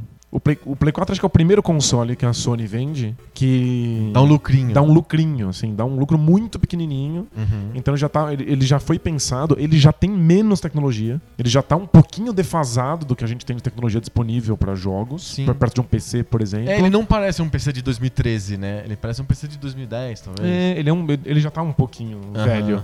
Nasceu velho já. Nasceu velho. Mas para ficar mais barato Sim, e abriu-se mão de tecnologias. sim, sim. É, eles tiraram o detector de movimentos de dentro da caixa. O console custa menos para a Sony e, portanto, ela não precisa se preocupar tanto assim com a venda de jogos agora. Porque ela- a Sony percebeu que o que importa mesmo no começo do- da vida de um console é a base instalada. Quanto mais consoles você vende no começo, mais as outras empresas vão querer criar jogos para você. Exatamente. Então você começa a pensar no lucro que você vai ter com jogos lá pra frente. Quando você puder fazer um videogame ainda mais barato. Sim. Mas, tipo, por enquanto, a, a- a- Sony decidiu que ela iria vencer essa corrida no começo. Aham. Se ela tivesse uma base instalada muito maior que a Microsoft, não vale a pena lançar jogo pra Microsoft, pro Sim. Xbox. E aí ela ganha. Ela ganha isso. E ela Ela tá consegui- mais ou menos ganhando, ela, né? ela- ela conseguiu, foi uma, uma boa sacada. Tipo, ela instalou uma base muito maior a princípio. Sim. E aí agora toda grande desenvolvedora tem que pensar, vale mais a pena nesse momento lançar pra Sony. A Sony tem mais pessoas com o PlayStation 4 Sim. do que com o Xbox One. Ah, o, o PlayStation 3 deu várias lições pro mercado que a Microsoft não aprendeu. A Não. Sony aprendeu, mas a Microsoft não aprendeu. Lançou o Xbox One com um Kinect obrigatório, super caro, teve que voltar atrás. Tinha o negócio de ser always on, tinha que estar ligado na internet o tempo inteiro, tiveram que voltar atrás. É, o- esse lance do, do, do Kinect foi obrigatório, agora não é mais, é, Ridículo. foi aí que a, que a, que a Microsoft perdeu a- essa Ah, geração. é. Não, não- a gente não tinha mais como. A ideia deles era Não, apostar tornou no- o Kinect inútil, porque quem vai lançar jogo pro Kinect? É, tipo, não vale a pena. A base instalada de Kinect é minúscula. Por que, que eu vou me arriscar lançando um jogo pra Kinect? Né? Se eu lançar sem Kinect, eu vendo muito mais cópias. Exato. Então ficou inútil. Era pra ser um diferencial, era uma tecnologia nova. Muita gente comprou Xbox 360 por causa da tecnologia. Compraria o One também por causa disso. Mas eles voltaram atrás porque eles perceberam que mais barato o PlayStation 4 ia ter uma, uma- uma base instalada muito maior já a princípio. tava, tava rapando já. Então, aí teve que cortar fora a bodega e estragou completamente o Kinect. Já é mais uma geração que a gente não vai ter controle de movimento bom o suficiente. Distribuição digital. Começou lá com os sharewares lá dos dos anos 90. E hoje nós temos grandes cadeias de distribuição digital. Dá pra dizer que vende-se mais jogos online do que em loja física? Sim, hoje sim. A gente saiu um dado recentemente que de todos os jogos lançados para console no último ano, só 35% deles tinham versões físicas. Olha só. Então, hoje em dia, a maior parte das empresas, especialmente as menores, as pequenas, as empresas Aham. de nicho, elas nem se preocupam mais com a cópia física. Você lança só digital mesmo e já era. Isso a gente tá pensando em console, nem tá Console. pensando no Steam. É, não, o Steam ele se, se- se O você... mercado de jogos pra PC virou totalmente online, né? Não, inteiramente, né? O Steam mudou completamente as regras do jogo. E se você é um pequeno desenvolvedor, o Steam é o melhor lugar pra estar. Você não vai ficar se preocupando com as regras de console, com as regras da Sony, com as regras da Microsoft. Você vai lá direto com o Steam, lança lá e nunca nem pensa, nem sonha em cópia física. É, é mais sentido. lucrativo lançar um jogo no Steam do que lançar no, no PlayStation, por exemplo? É, embora os números não sejam oficialmente divulgados, as Ah. pessoas que lançam jogos para essas plataformas acabam contando, assim, na Sei. miúda. Aham. Então a- o Steam fica com 30% da, do dinheiro das vendas e Certo. 70% vai pro, pro desenvolvedor. Isso, e a Sony pega quanto? Então, no fim. Ou to- no, no PSN ou no físico? no- na, na PSN. Na PSN a, a- Sony fica com um pouquinho mais de 30%. Certo. Na, na cópia física, o desenvolvedor só fica com 50%. Ah, tá. Porque a Sony pega 30%, mas aí o, Tem a loja. tem a loja, tem a, a criação da caixinha Sim. e tudo mais. Então o, o desenvolvedor fica com 50% e tem um monte de outras regras pra lançar pra... É mais difícil lançar jogo É de muito- caixinha do que de, no PSN? Não, é que é, é muito mais difícil lançar um jogo pra PSN do que lançar pro Steam. Ah, tá. Aham. É, é isso que, a- inclusive, a Sony tá tentando transformar agora com o Play 4. O, a- o PSN ficou mais É permissível. isso, deixar que seja um processo tão fácil quanto o Steam é. Como é que é o processo do Steam? Se você já é um desenvolvedor relativamente famoso, se você já tem jogos colocados no mercado e pode atestar pela qualidade, se você tem um grupinho de fãs, você entra em contato direto com, com o Steam, eles analisam o seu jogo, um processo super rápido, pessoal, tipo, eles conversam com você, falam sobre o seu jogo. Bacana. É um, é um- o Steam é famoso, a Valve, né? Que. Acho que o Steam é famosa por essa questão da pessoalidade. Assim, eles, eles lidam com você. E aí, se o jogo tiver ok, se eles acharem que tá pronto pra ser lançado, eles colocam no ar imediatamente e discutem com você a política de preço. Eles dizem quanto eles acham que você deveria cobrar Uhum. e quais são as ofertas que você tá disposto a aceitar. Legal. Então, tipo, ó, se você topa vender seu jogo hum, pela metade do preço, estatisticamente, se você coloca ele na metade do preço, você vende ele três vezes mais no período em que você estiver vendendo pela metade. Entendi. Então compensa, é uma, uma boa sacada. Então você negocia essas questões de, de preço e de oferta, e aí o jogo entra no ar, instantâneo. É, é rápido desse jeito. É, é muito rápido. E pro jogador, a vantagem é que meio que padroniza o modelo de, de distribuição do jogo e de instalação, É, compatibilidade com joystick. Tem que pensar, o, o Steam fica com 30% da grana porque ele, ele tem todo, toda a estrutura para que a coisa funcione. Legal. A Valve gasta uma grana para fazer esse sistema funcionar. Uhum. Mas é que tem tanto jogo e vende tanto que a Valve nada em dinheiro. Enquanto a Sendo, um- Microsoft e a tendo Sony... uma atravessadora. Que ela é uma atravessadora, Ela na é. verdade. Pois é. Mas ela, ela te vende uma experiência É porque eu digo que a- o Steam é um atravessador porque ela não é dona nem do hardware, nem da tecnologia, nem de nada. Não é dono de nada. Ela é uma loja, porque o, pelo menos no Xbox One a- e no PlayStation 4, a Sony e a Microsoft são fizeram o hardware, bolaram o negócio, a tecnologia é deles. No Steam não, é um PC, é um Mac, é um Linux, você não, não tem nada da, é da Valve ali. Eles estão te vendendo uma loja que cria uma experiência que fica, em que fica mais fácil jogar os jogos de outras pessoas num hardware de outra pessoa. É, É só isso. E é eles e ganham dinheiro, muito assim. dinheiro assim, né? Muito mais do que a Sony e a Microsoft. Que loucura. É, Vende muito mais jogo na Steam do que na Live do que na. PSN. Muito mesmo. Até. E comparando com loja do tipo Google Play ou App Store do, da, da Apple? É, então, eu não tenho os, os números exatos, Aham. mas eu sei que quem lança jogo sabe que no, no- Steam você vende infinitamente mais do que no, no- na App Store de- ou no, no, Que na Play. celular, assim, tem muito mais gente com celular do que com computador. É sim, mas a- o, o gasto nesses jogos é Ah, muito as pessoas querem pequeno. jogos gratuitos. E de- tem muito freemium, né? Você, tipo, Ah, você aliás, paga- é, um bom, é um bom tema pra, de, de Pixelnomics, pra gente encerrar o assunto, é falar um pouquinho desses jogos freemium. São esses jogos em que vo- você está subsidiando também o, o, O software dessa o vez. software. Aham. Você pega o jogo de graça, mas você tem que pagar pra conseguir algumas coisas do jogo. E aí, os mais safados, você paga simplesmente pra poder ter a experiência mais rápido. Ele te deixa jogar 10 minutos. Aí você fala, nossa, isso foi muito legal. Só que pra poder jogar de novo, eu tenho que esperar uma hora. Ah, entendi. Por que, que, eu, por que, que eu tenho esse intervalo ridículo? Aí ele te dá uma desculpa dentro do gameplay. Tipo, esse intervalo É é, pra pra, cre- plantar, é pra crescer a crescer plantinha. a planta. É pra encher de novo a bateria da sua máquina. Alguma desculpa escrota. Mas, se você me pagar 10 reais em dinheiro real agora, A máquina fica muito mais rápida. a máquina ganha. A cai, cai um, semente. cai um raio na, na- na- nessa bateria ela enche sozinha. Mas você Eu paga te- toda vez que você precisa de encher a bateria, você tem que pagar? Você ou... tem que pagar. Sim, aí você vai lá e paga um, um esterco pra, pra crescer mais rápido a sua planta. É um super esterco. Então, tipo, é, é- é uma pegadinha. Que safadeza. Você vai lá e paga umas itens do jogo, moedinhas, que permitem que você jogue mais aquela experiência que você gostou. Todos esses jogos do tipo DC Universe Online, essas coisas assim, são desse jeito? É com dinheiro, dinheiro real é que você ganha tempo? Então, é que existem, assim? existem vários modelos. né? A gente tá falando do modelo mais safado possível. Que é você paga pra ter mais daquela experiência que você teve só um pedacinho. Aham. Tem outros modelos que são. Você tem o jogo, você paga se você quiser alguma coisa a mais desse jogo. E aí é perfeitamente possível que você jogue sem se preocupar com essas coisas extras que são pagas. Sim. Eles apostam simplesmente num mercado de nicho, assim, numa meia dúzia de pessoas que vão pagar tudo que você oferecer. Aham. Então no DC Universe você vende lá roupinha. Roupinha. Aí, tipo, algumas pessoas vão comprar roupinha. Eles só têm que calcular para que o número de pessoas que compram roupinha seja o suficiente para bancar o jogo. As outras pessoas que não pagam nada. Exatamente. E dê lucro pra empresa, claro. né? Você vê futuro nisso? Você acha que no futuro a gente vai baixar jogos gratuitos e va- vai pagar por roupinhas e por baterias é, é, super rápidas e coisas assim? Isso já é, já tá acontecendo e vai continuar acontecendo pra sempre. Aham.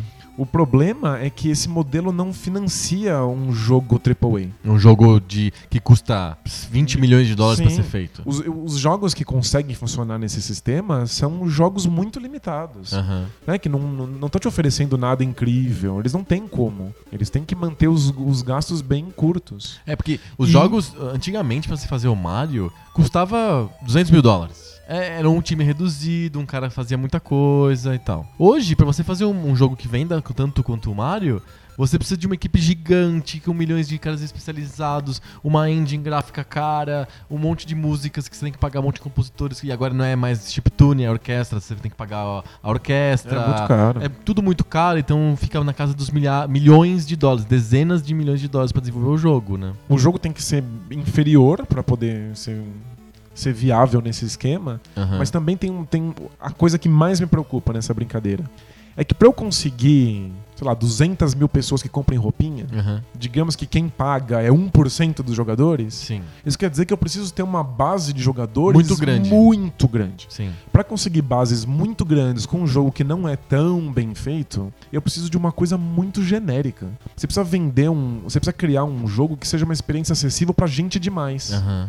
Então você não vai fazer nada polêmico, você não vai fazer nada inovador. Você fica sempre nas mesmas mecânicas que você sabe que é o que as mecânicas com as quais você vai atingir o maior número de jogadores. Sim. É por isso que esses jogos no- de celular são todos tão parecidos. Sim. Eles precisam da maior quantidade de jogadores possível. Não pode errar. Eu, eu, eu sempre uso esse- né, essa expressão, que foi a revolução indie. Aham. O Steam trouxe pra gente a revolução indie. Mais do que as lojas Mais- online da, da Microsoft e da Sony. sem dúvida, porque finalmente a gente começou a ter pessoas revolucionando o conceito de jogos de videogame Porque eles não precisavam gastar milhões e eles sabiam que ia ter algum, alguma meia dúzia de pessoas que iriam comprar. Nem gastar milhões e nem comprar um monte de licenças da Microsoft, Exato. da Sony, Nem ficar do jogo. Ficar descobrindo se a Nintendo deixa ou não deixa, Deixa. você falar sobre esse assunto. Sim.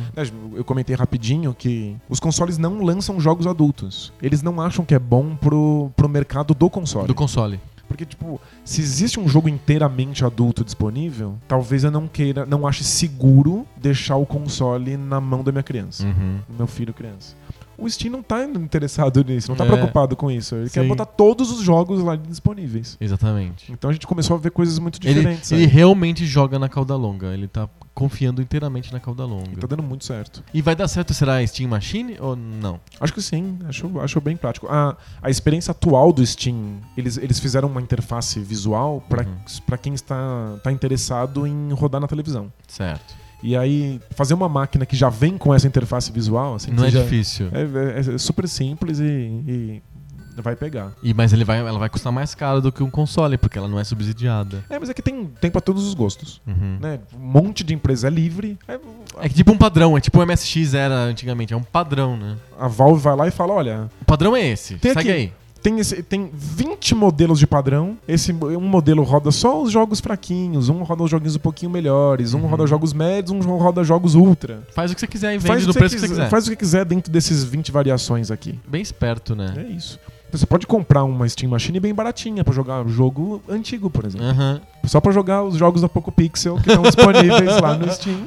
Você pode comprar uma Steam Machine dessas. Sabe o que a gente devia fazer? Hum, A gente devia lançar o nosso console. O console só de jogos velhos. Muito louco. Seria bem legal, assim. Eu comp- Você compraria um console de jogos velhos? Nossa, do Poco Pixel? Com certeza. Olha aí, ó, fica a ideia. De repente, vamos, vamos pensar em alguma coisa. A gente fala com o pessoal da Quem? Valve. Quem sabe sur- surge um investidor anjo, assim. É, ó, ó, também alguém, alguém escutando aí que queira financiar um console de jogos antigos, fala Alguém, com a gente. alguém que gan- ganhou na loteca ou a Valve. De duas opções, ou ganhando na Mega Sena ou a Valve. Mas se, se você é uma das duas, fala com a gente. Acho que a gente falou tudo sobre Pixelnomics, né? É isso. É, não falou tudo.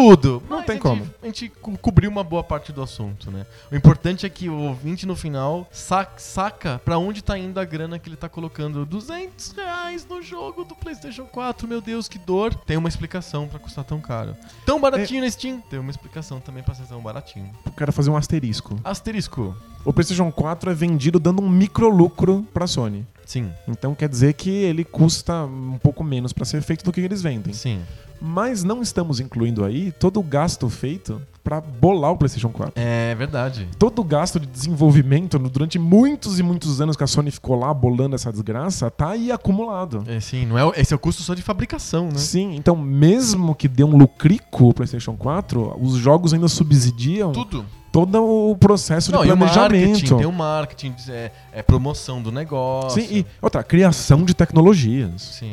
Né, tipo, Manter a tal da PSN funcionando para as pessoas jogarem lá o FIFA e tal. É, então, é, é essa outra coisa que a gente, que a gente não comentou.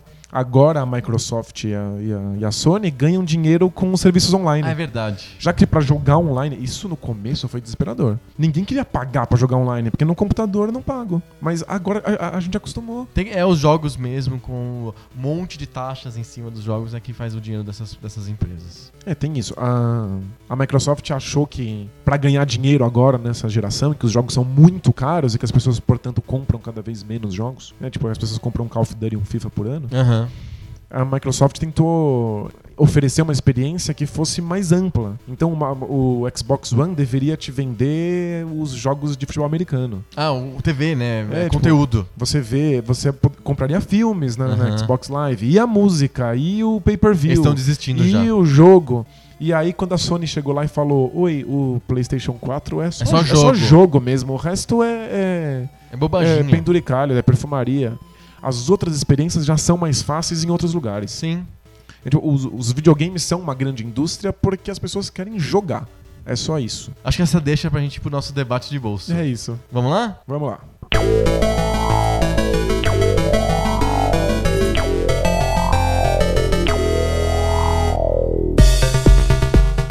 Debate de bolso é a nossa sessão em que a gente comenta assuntos aleatórios que a gente não combina, às vezes a gente nem sabe o que a gente vai falar no debate de bolso. Vocês também não sabem qual que é o assunto do nosso debate de bolso e sempre sai uma conversa legal. A gente tem visto vários elogios ao, comba ao combate de bolso, não, ao debate de bolso. Se a gente discordar muito, assim, Vira um combate. Isso. Te desafio no Street Fighter. Teve até um leitor que mandou uma, uma cartinha pra gente falando: Ei, o debate de bolso é tão legal que devia virar um podcast separado. Um podcast Debate de Bolso. É, é Marca legal. registrada. É, acho que eu vou comprar o domínio debatedebolso.com pra evitar que alguém pegue, né? É isso. E aí, semana passada fui eu que propus um tema, essa semana é você. É minha vez. Eu podia falar de vários assuntos aleatórios. Eu podia estar Eu roubando, eu podia estar estar roubando, matando. eu podia estar matando, eu podia falar de tanta coisa, mas eu não resisto. Ah, meu Deus, Eu não- aborto não. Eu não resisto. Eu quero enfiar os dedos nas polêmicas atuais.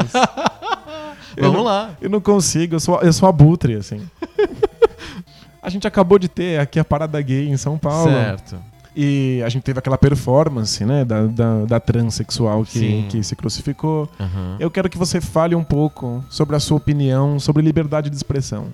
Liberdade de expressão. É, quais são os limites? Quando é que você tá ofendendo? Quando é que não tá ofendendo? Esse é Como- bem complicado, Como né? é que funciona? Nossa, liberdade de expressão é um assunto bem complexo. Eu vou falar um pouquinho sobre o que eu acho da, do- da cena da pessoa crucificada. Da Manda. transex. Ela é uma trans, transgênero, né? Isso. É, crucificada. Eu achei a, crítica que ela faz perfeita, totalmente adequada. Sem dúvida. Quem acha que aquilo é blasfemo ou ofensivo não entendeu. É um, não é um problema religioso ou, ou de fé. É um problema cognitivo. A pessoa não entendeu o que o estava acontecendo ali na, na cena. O que ela está dizendo naquela cena é que, assim como Jesus foi crucificado por razões tais e tais, os homossexuais, os transgêneros são crucificados hoje por razões tais e tais. O que ela tá clamando pra si o papel de vítima e o papel de injustiçada. Sim, é, É quem- simples assim. É, é muito simples.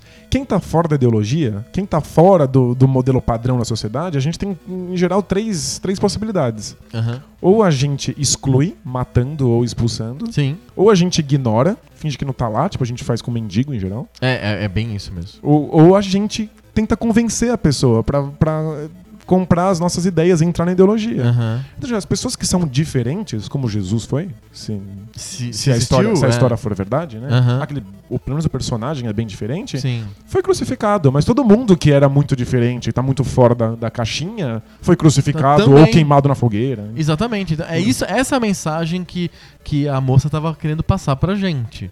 Ela não tá fazendo uma crítica ao cristianismo ou às igrejas ou coisa desse tipo. Ela tá falando, ela tá usando uma imagem que todo mundo conhece, porque a gente vive num país católico. Se ela fizesse essa, essa performance na Coreia ou no interior da China, talvez as pessoas não, não entendessem o que, que significa aquilo. Mas Sim. como a gente vive num país de cultura cristã, mesmo quem é, não é cristão há de convir que a, a cultura geral do país é cristã. Todo, todo mundo entende as Todo mundo entende a né? referência que é uma pessoa que foi injustiçada, que foi criminalizada por, um, por ser proscrita da- de, um- de alguma coisa do, do padrão da sociedade. Essa é a mensagem que ela está querendo passar. Exa- Quem acha que aquilo é um ofensivo, de- re- repito, não é um problema de crença, é um problema cognitivo. A pessoa não entendeu. É, As, as pessoas não têm muita experiência com, com arte, com performance artística. As pessoas Ach- não têm acharam- experiência com interpretação de nada. Acharam que era cosplay. Sabe? acharam que ela tava, sei lá, fantasiada, assim, de, de, de, de De brincadeira. Jesus, é. é, exato. Que ela pegou no armário, assim, uma fantasia de Jesus e foi brincar. É que o objetivo dela era ofender as pessoas, ridicularizando Jesus. Não tinha nada de ridículo naquela cena. É, você não olhava e falava assim, hahaha. Não. É, É uma, uma era- imagem forte. É uma né? imagem forte. É uma pessoa sendo morta. Aquilo lá, é a gente não, não percebe. E, e a gente vive numa sociedade católica, cristã, que é tão acostumada em ver uma imagem de Jesus crucificado e não lembra que aquilo é uma tortura. É a mesma coisa que ver uma pessoa sendo levando um choque na cadeira elétrica. Não é, não é uma coisa agradável, é uma coisa horrível, é um Gente, é- crime. De certa maneira, A né? gente, e a gente, é, a nossa sociedade está acostumada com isso, né? Eu vou na Assembleia Legislativa, tem uma enorme cruz, podia ter uma enorme guilhotina também, uma enorme forca, porque são três instrumentos de tortura, de, de, de sacrifício, né? De, de morte, né? É é uma imagem pra te lembrar que, é o, que, que ele morreu na cruz. Mas é que aconteceu tantas vezes que banalizou. Banalizou. Né? Eu só entendo aquilo como lembra. Deus, ou o Senhor, ou algo que eu louvo. Não como uma mensagem complexa que está por trás daquele, daquele sinal, É né? uma cruz, é uma tortura até a morte. É uma tortura, é uma, é uma das piores mortes que existem, né? Porque é a morte lenta e dolorosa, né? Não à toa que os condenados é que eram levados à cruz, não era, não, não era por razões humanitárias, eles queriam que sofresse mesmo. Sim. Enfim, isso, isso posto, falando especificamente do, do que aconteceu na, na parada LGBT, sobre liberdade de expressão, eu acho que se a gente ficar tentando medir liberdade de expressão por o qu- quanto que a pessoa pode se ofender ou não, acabou a liberdade de expressão. Porque sempre é possível alguém se ofender com qualquer coisa. Então, dada uma mensagem, a possibilidade de alguém se ofender com ela é um, é 100%. sempre vai ter alguém que vai se ofender com alguma coisa. Então, se eu falar que eu não gosto de pernilongo, vou estar ofendendo alguém que é amante dos pernilongos. Não tem mensagem que seja 100% aceita por todo mundo. Não tem. Dizem que a única coisa que é é aceita por todo mundo é nota de 100, né? Sem... 100 reais. É, ou de 100 dólares. Melhor ainda, de 100 dólares, né? Poxa, essa sim. É, nota de 100 dólares é aceita por todo mundo. Mas tirando nota de 100 dólares, não tem nada que seja aceito por todo mundo. De fato. Então, se você guiar a sua liberdade de expressão por aceitação, por capacidade de ofender as pessoas, não tem liberdade de expressão. Acaba a liberdade de expressão. Você vive numa, numa, num ambiente político em que você tem que ficar agradando todo mundo, você nunca vai falar o que você pensa realmente. É uma merda. Tem razão. Então você tem- que assumir que o que você vai falar vai ofender alguém. Vai ofender. Então não é uma questão de ofensa. O que eu acho que o limite da liberdade de expressão é quando a liberdade de expressão, o que você diz, a sua expressão, cerceia a liberdade real de alguém. Não é as suscetibilidades emocionais da pessoa. Se ela ficou ofendidinha. É ofendeu. Mas se isso aquilo, aquilo tolhe a liberdade de fato de outra pessoa, aí vale a pena a gente pensar um pouco sobre liberdade de expressão. Mas eu nem tô dizendo que a gente tem que cortar isso. Eu tô dizendo que a pessoa pode falar, mas ela vai ter que arcar, com- arcar com as consequências do que ela falou. Mas quais são as consequências viáveis? Por exemplo, digamos que eu vá pra. eu, abro, eu crio um jornal, um blog na internet, e eu falo que você, Danilo, é ladrão, caloteiro, roubou as minhas coisas e fugiu e. e- você é um ladrão, não confie nessa pessoa. Isso é tudo mentira, certo? Mas eu tô falando, eu sou livre pra falar e eu publiquei um blog dizendo que você é ladrão, caloteiro e safado sem vergonha. Ok. Isso- Isso faz. aí você vai pro, procurar um emprego, e aí quando você chega lá no lugar, a pessoa fala: Ah, mas você é o Danilo. Você é caloteiro, Você é safado sem caloteiro, vergonha. safado sem vergonha, então não te dou emprego porque eu só emprego pessoas que não são caloteiras, porque eu não quero que a pessoa fique sem dinheiro e roube o meu dinheiro aqui da loja. ah. Você vai começar a ter problemas reais por causa daquilo que eu falei, e aquilo tudo que eu falei é mentira. Então você me processa, você vai. ó, você não vai me bater. A gente vive num estado de direito, né? É então claro. você. não, você não tem a, Não vou pagar um assassino você de não, tem, aluguel, é. você não tem o poder de se vingar de mim. Você tem o poder de acionar o Estado, incorporado através da justiça, né? Você vai invocar o Estado na justiça e vai falar: Oi, esse cara aqui mentiu e tá me atrapalhando. Ele não pode mentir sobre mim e me atrapalhar desse jeito. E aí você, eu vou ser processado, tenho que pagar multa, vou preso, alguma coisa nesse sentido. A minha liberdade de expressão, ela, ela vai até onde atrapalha realmente a vida das pessoas, Você- você- mas nunca a priori, porque isso é censura. É sempre a posteriori. É sempre o, o ofendido não, não tem o que fazer, mas uma pessoa que é prejudicada realmente, ela pode processar. Quem... Então, adeus danos morais. É, é danos morais. Acho que não é moral, é uma. é Não, tudo bem. Houve um dano material nesse caso porque você não conseguiu um emprego. Mas digamos que é, eu falei uma mentira e a sua mulher pediu divórcio. Entendi. Não, houve um dano material, houve um dano moral. Você perdeu a esposa, você ama ela e tal. Agora, você É que o, o- o dano moral do tipo, ah, eu fiquei triste em casa, não, não rola, né? No caso de você se separar da sua esposa, você vai ficar triste em casa. Mas aconteceu alguma coisa, é um fato que aconteceu na tua vida. Agora, aquilo me ofendeu porque fere a minha sensibilidade. Música sertaneja também fere a minha sensibilidade. o programa do Gugu fere minha, minha sensibilidade. Eu poderia processar e falar: é muito ruim, eu liguei a televisão, vi aquilo, fiquei nauseado. E isso eu não mereço ficar nauseado desse jeito por sua culpa. É culpa sua, Gugu. Entendeu? Isso é ferir uma sensibilidade minha. Agora, quando o Malafaia, já falando, botando os dedos nas feridas, quando o Malafaia fala que homossexuais ou qualquer comunistas, qualquer coisa que ele quiser denunciar são contra Deus ou coisa desse tipo, ele tá fazendo pessoas irem contra outras, isso interfere na vida real das pessoas.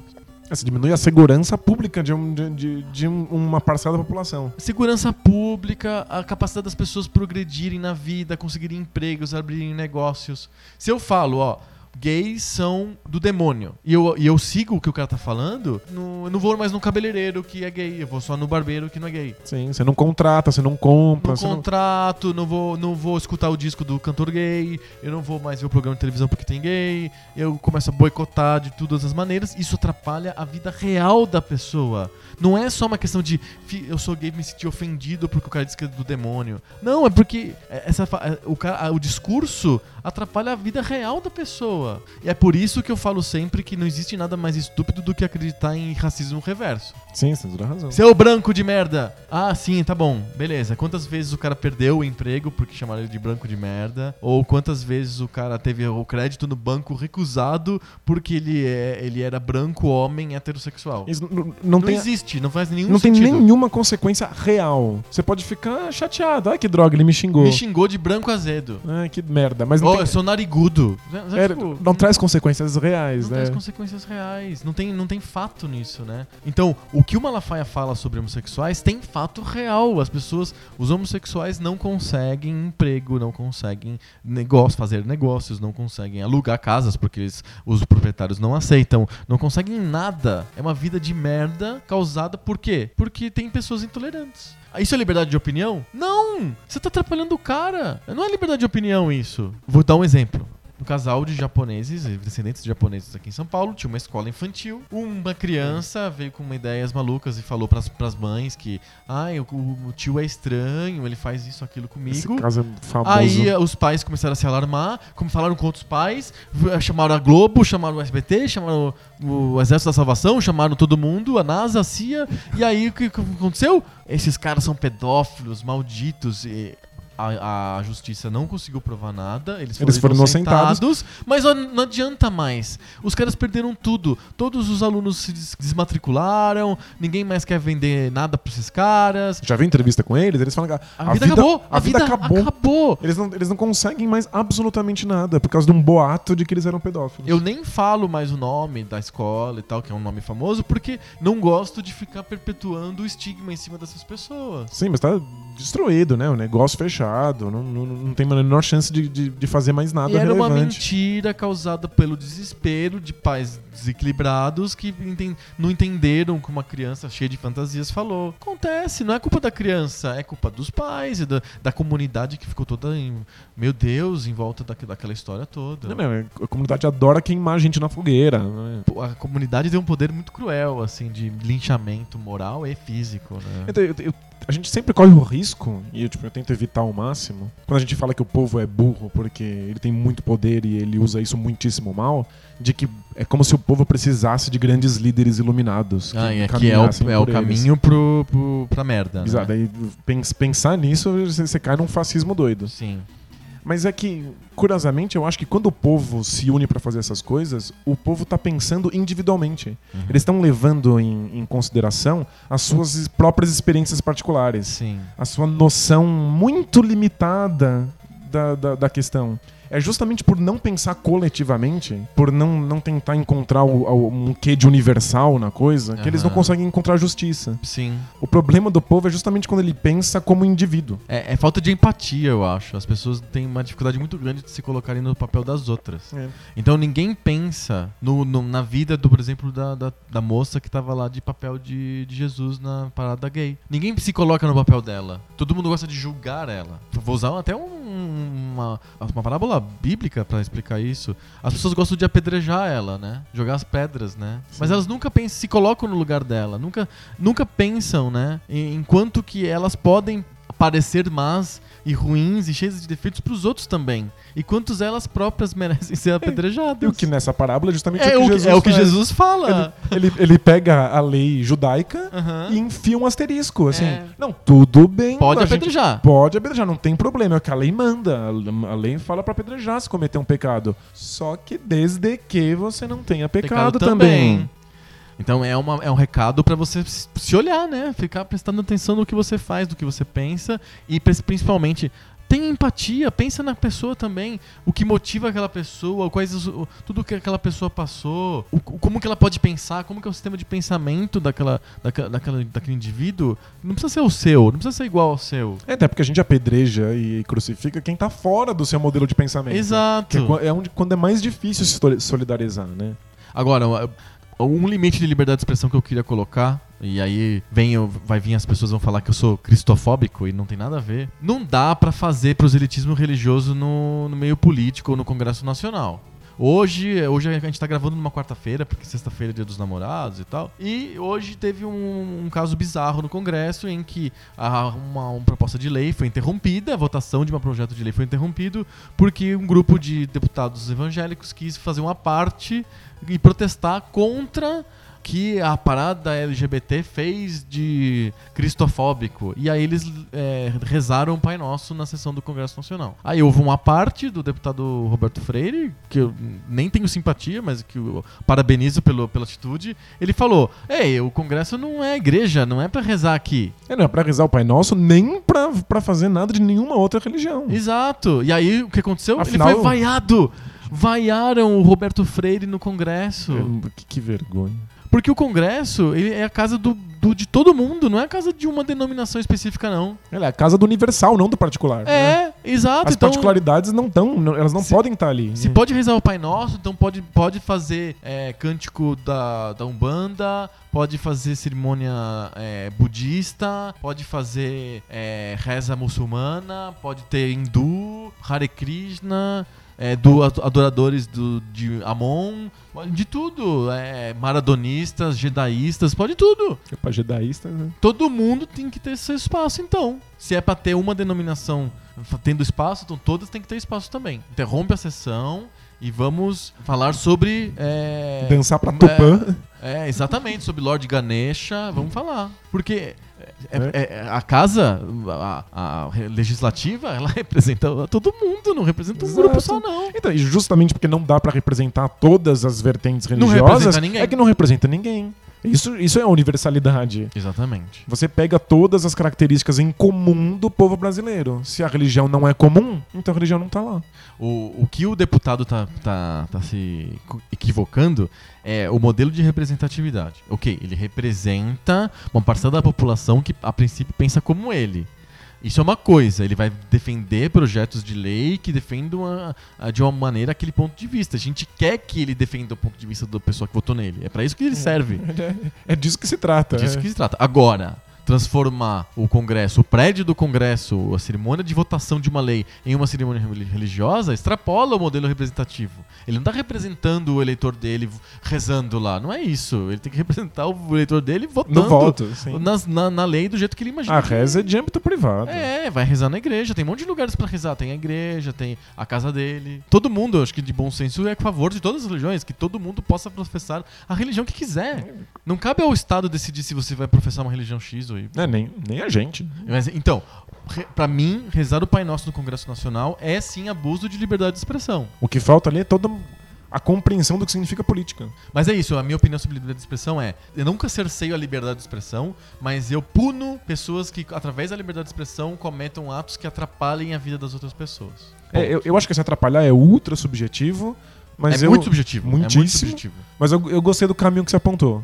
Evita que as pessoas se sintam ofendidas por coisas que não, não têm nenhum impacto real na vida delas. Exatamente. E cancela a possibilidade de racismo reverso, que é realmente Ah, racismo reverso. uma das maiores falácias possíveis da nossa é, sociedade. Não tem como, é de uma burrice, de, é de uma estutice fora do, do padrão, assim, não tem sentido. Raci- Racismo reverso, heterofobia, cristofobia, brancofobia, não existe nada disso, gente. Por favor, parem. Os caras não têm noção de maioria, né? Como é que você pode ter cristofobia num país que mais de 30% da população é cristã? É, não tem como. Não, é impossível. É impossível você ser dominante e, preju- e prejudicado e, e, e ter, sofrer preconceito ao mesmo tempo. Não tem como. Eu, como sou rico, branco, cristão e heterossexual, eu sofro muito. Ah, vá, vá se catar. Você domina, oprime e se diz oprimido, né? Tipo, é muito... É, não, não existe. Está em todas as- todos os lugares. Vamos pro le- ler cartinhas? Cartinhas! Cartinhas. Cartinhas.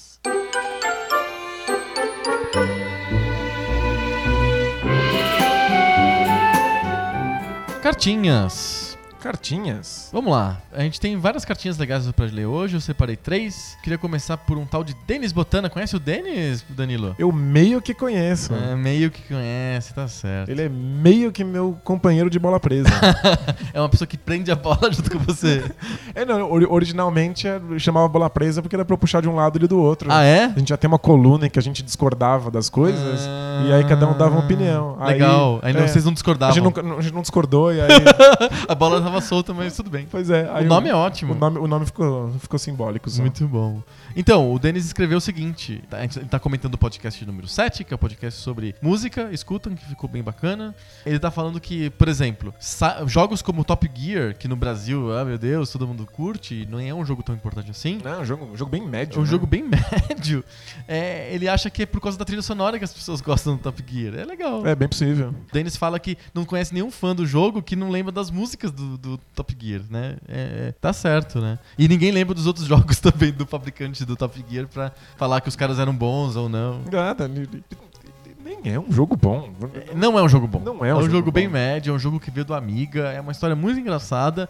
E no Brasil as musiquinhas pegaram, isso é muito divertido. Outra coisa que o Dennis critica é o fato de jogos como FIFA, o Need for Speed, o NBA 2K, esses caras, usarem músicas pop do mercado, músicas já famosas no- no- na trilha deles. Que ele acha empobrecedor, é meio sem criatividade. É, não- O ideal seria compor algo pensado pro jogo. Não se faz mais músicas pra jogo, você bota a música pronta, né? Virou padrão pra jogo, jogo de esporte. É, exato. A FIFA, o FIFA meio que criou o FIFA, isso, né? sim. E, É. é, e é- e é insuportável. É, São, são umas músicas ruins de tudo. É a fica- música da rádio, né? É, é, é como ouvir uma rádio, que pra Ah. mim também, se no podcast passado eu reclamei de televisão, rádio pra mim é o conceito mais alienígena possível.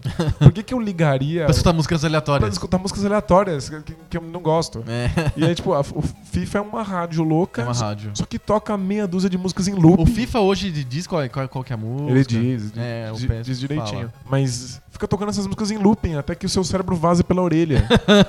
é horrível. É Engraçado, eu, eu joguei muito, muito FIFA. E aí, tipo, fica, fica minha esposa passando pela casa cantarolando As mesmas musiquinhas músicas do FIFA. Porque o, o cérebro de todo mundo derreteu, né? Sim. Tipo, é, devia processar. Exato.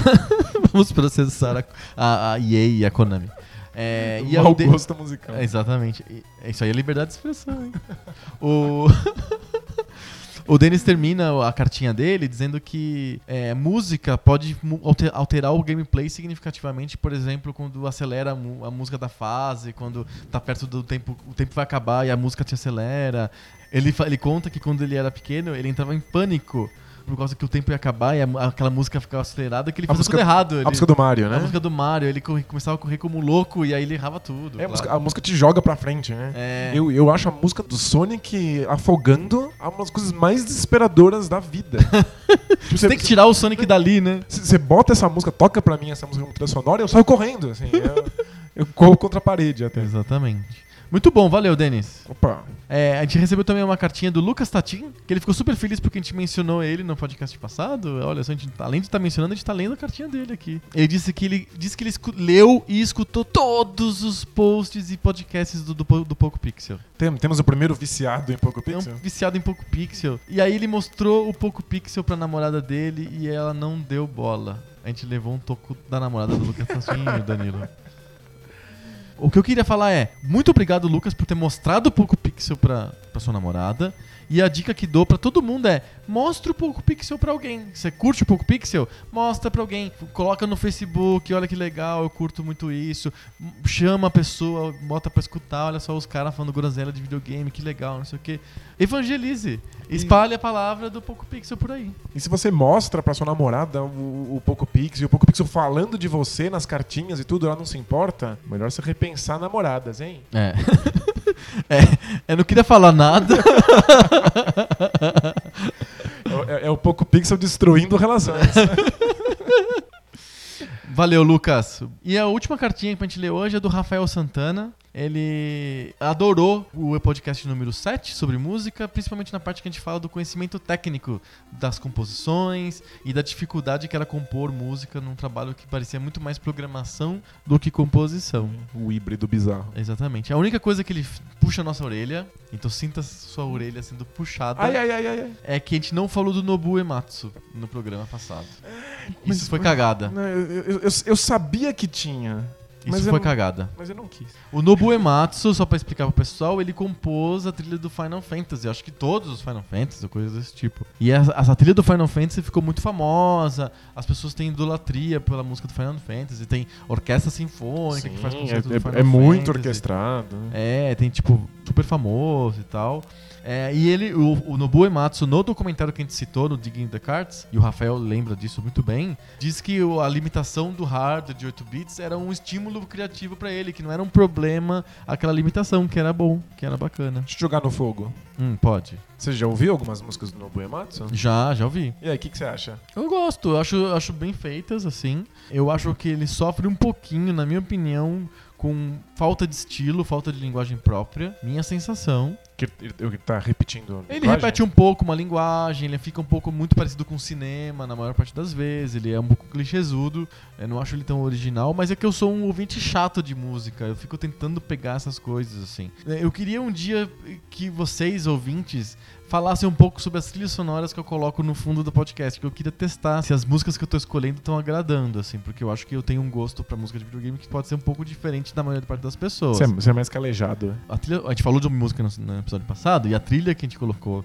no episódio passado foi a trilha dos jogos eh, de Commodore 64 do Robbie Hubbard e do, do Dan Daglish. São animais. E são muito loucas, e são super psicodélicas, bem esquisitas, e eu acredito que deve afastar um pouco. As pessoas devem não devem estar acostumadas com esse tipo de linguagem, então mais acostumadas com uma linguagem tipo do Nobuo Ematsu. Mas, enfim, se vocês quiserem comentar a, a seleção musical, por favor, fiquem à vontade. Eu associo muito a música do Nobu Ematsu com trabalho gratuito. é, Então- o Rafael falou isso no comentário. eu, eu- eu não consigo, assim. Eu sei que até pode ser bom, mas parece que eu tô acordando às 5 da manhã Pra trabalhar de de graça. graça. Aí é foda. Mas valeu, Rafael. O teu comentário foi bem bacana. E o Rafael fez uma coisa que eu vou falar pra todo mundo fazer. O Lucas mostrou o podcast pra namorada. O Rafael. pra ex-namorada. Ela não gostou do Poco Pixel, assim não dá. O Questão de Rafa- prioridades. Questão de prioridades. O Rafael, ele botou a gente e avaliou a gente na iTunes. Então, se você é um usuário da iTunes, da Apple, escuta o podcast do Poco Pixel é, no iTunes, faz que no Rafael, vai lá e avalia a gente. É uma merda, o pessoal só fala besteira, ou é muito legal. Qual, qual que- qualquer que seja a sua opinião, bota uma opinião lá no iTunes. A gente agradece, a gente gosta de ler o feedback de vocês. Certo, seu Danilo? É isso. Já falamos mal do Nobu Ematsu. já- Falamos mal do Malafaia. É isso. Tamo fudido. Perdemos todos os ouvintes. Agora sozinhos abaixaremos nossa cabeça. e- É, Vamos res- E- nos resignarmos à nossa insignificância. Vamos descansar porque na semana que vem tem mais papo novo. Sobre videogame velho. Valeu! Tchau.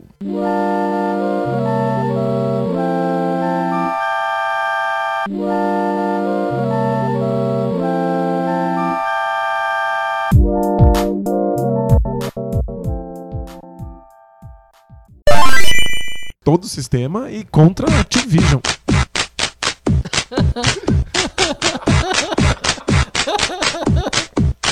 Ai, caralho, que isso? Foi muito assustador. É, deu pane no negócio aqui. Falei, caralho, tô alucinando. Não sei como que ele faz isso. Tem, tem nada a ver. que louco, a gente tá falando, de repente vem o Battletoads. muito macabro. Macabro. Não sei se é passar o cabo em cima. Alguma coisa aí tá. É muito estranho. Enfim, continuemos.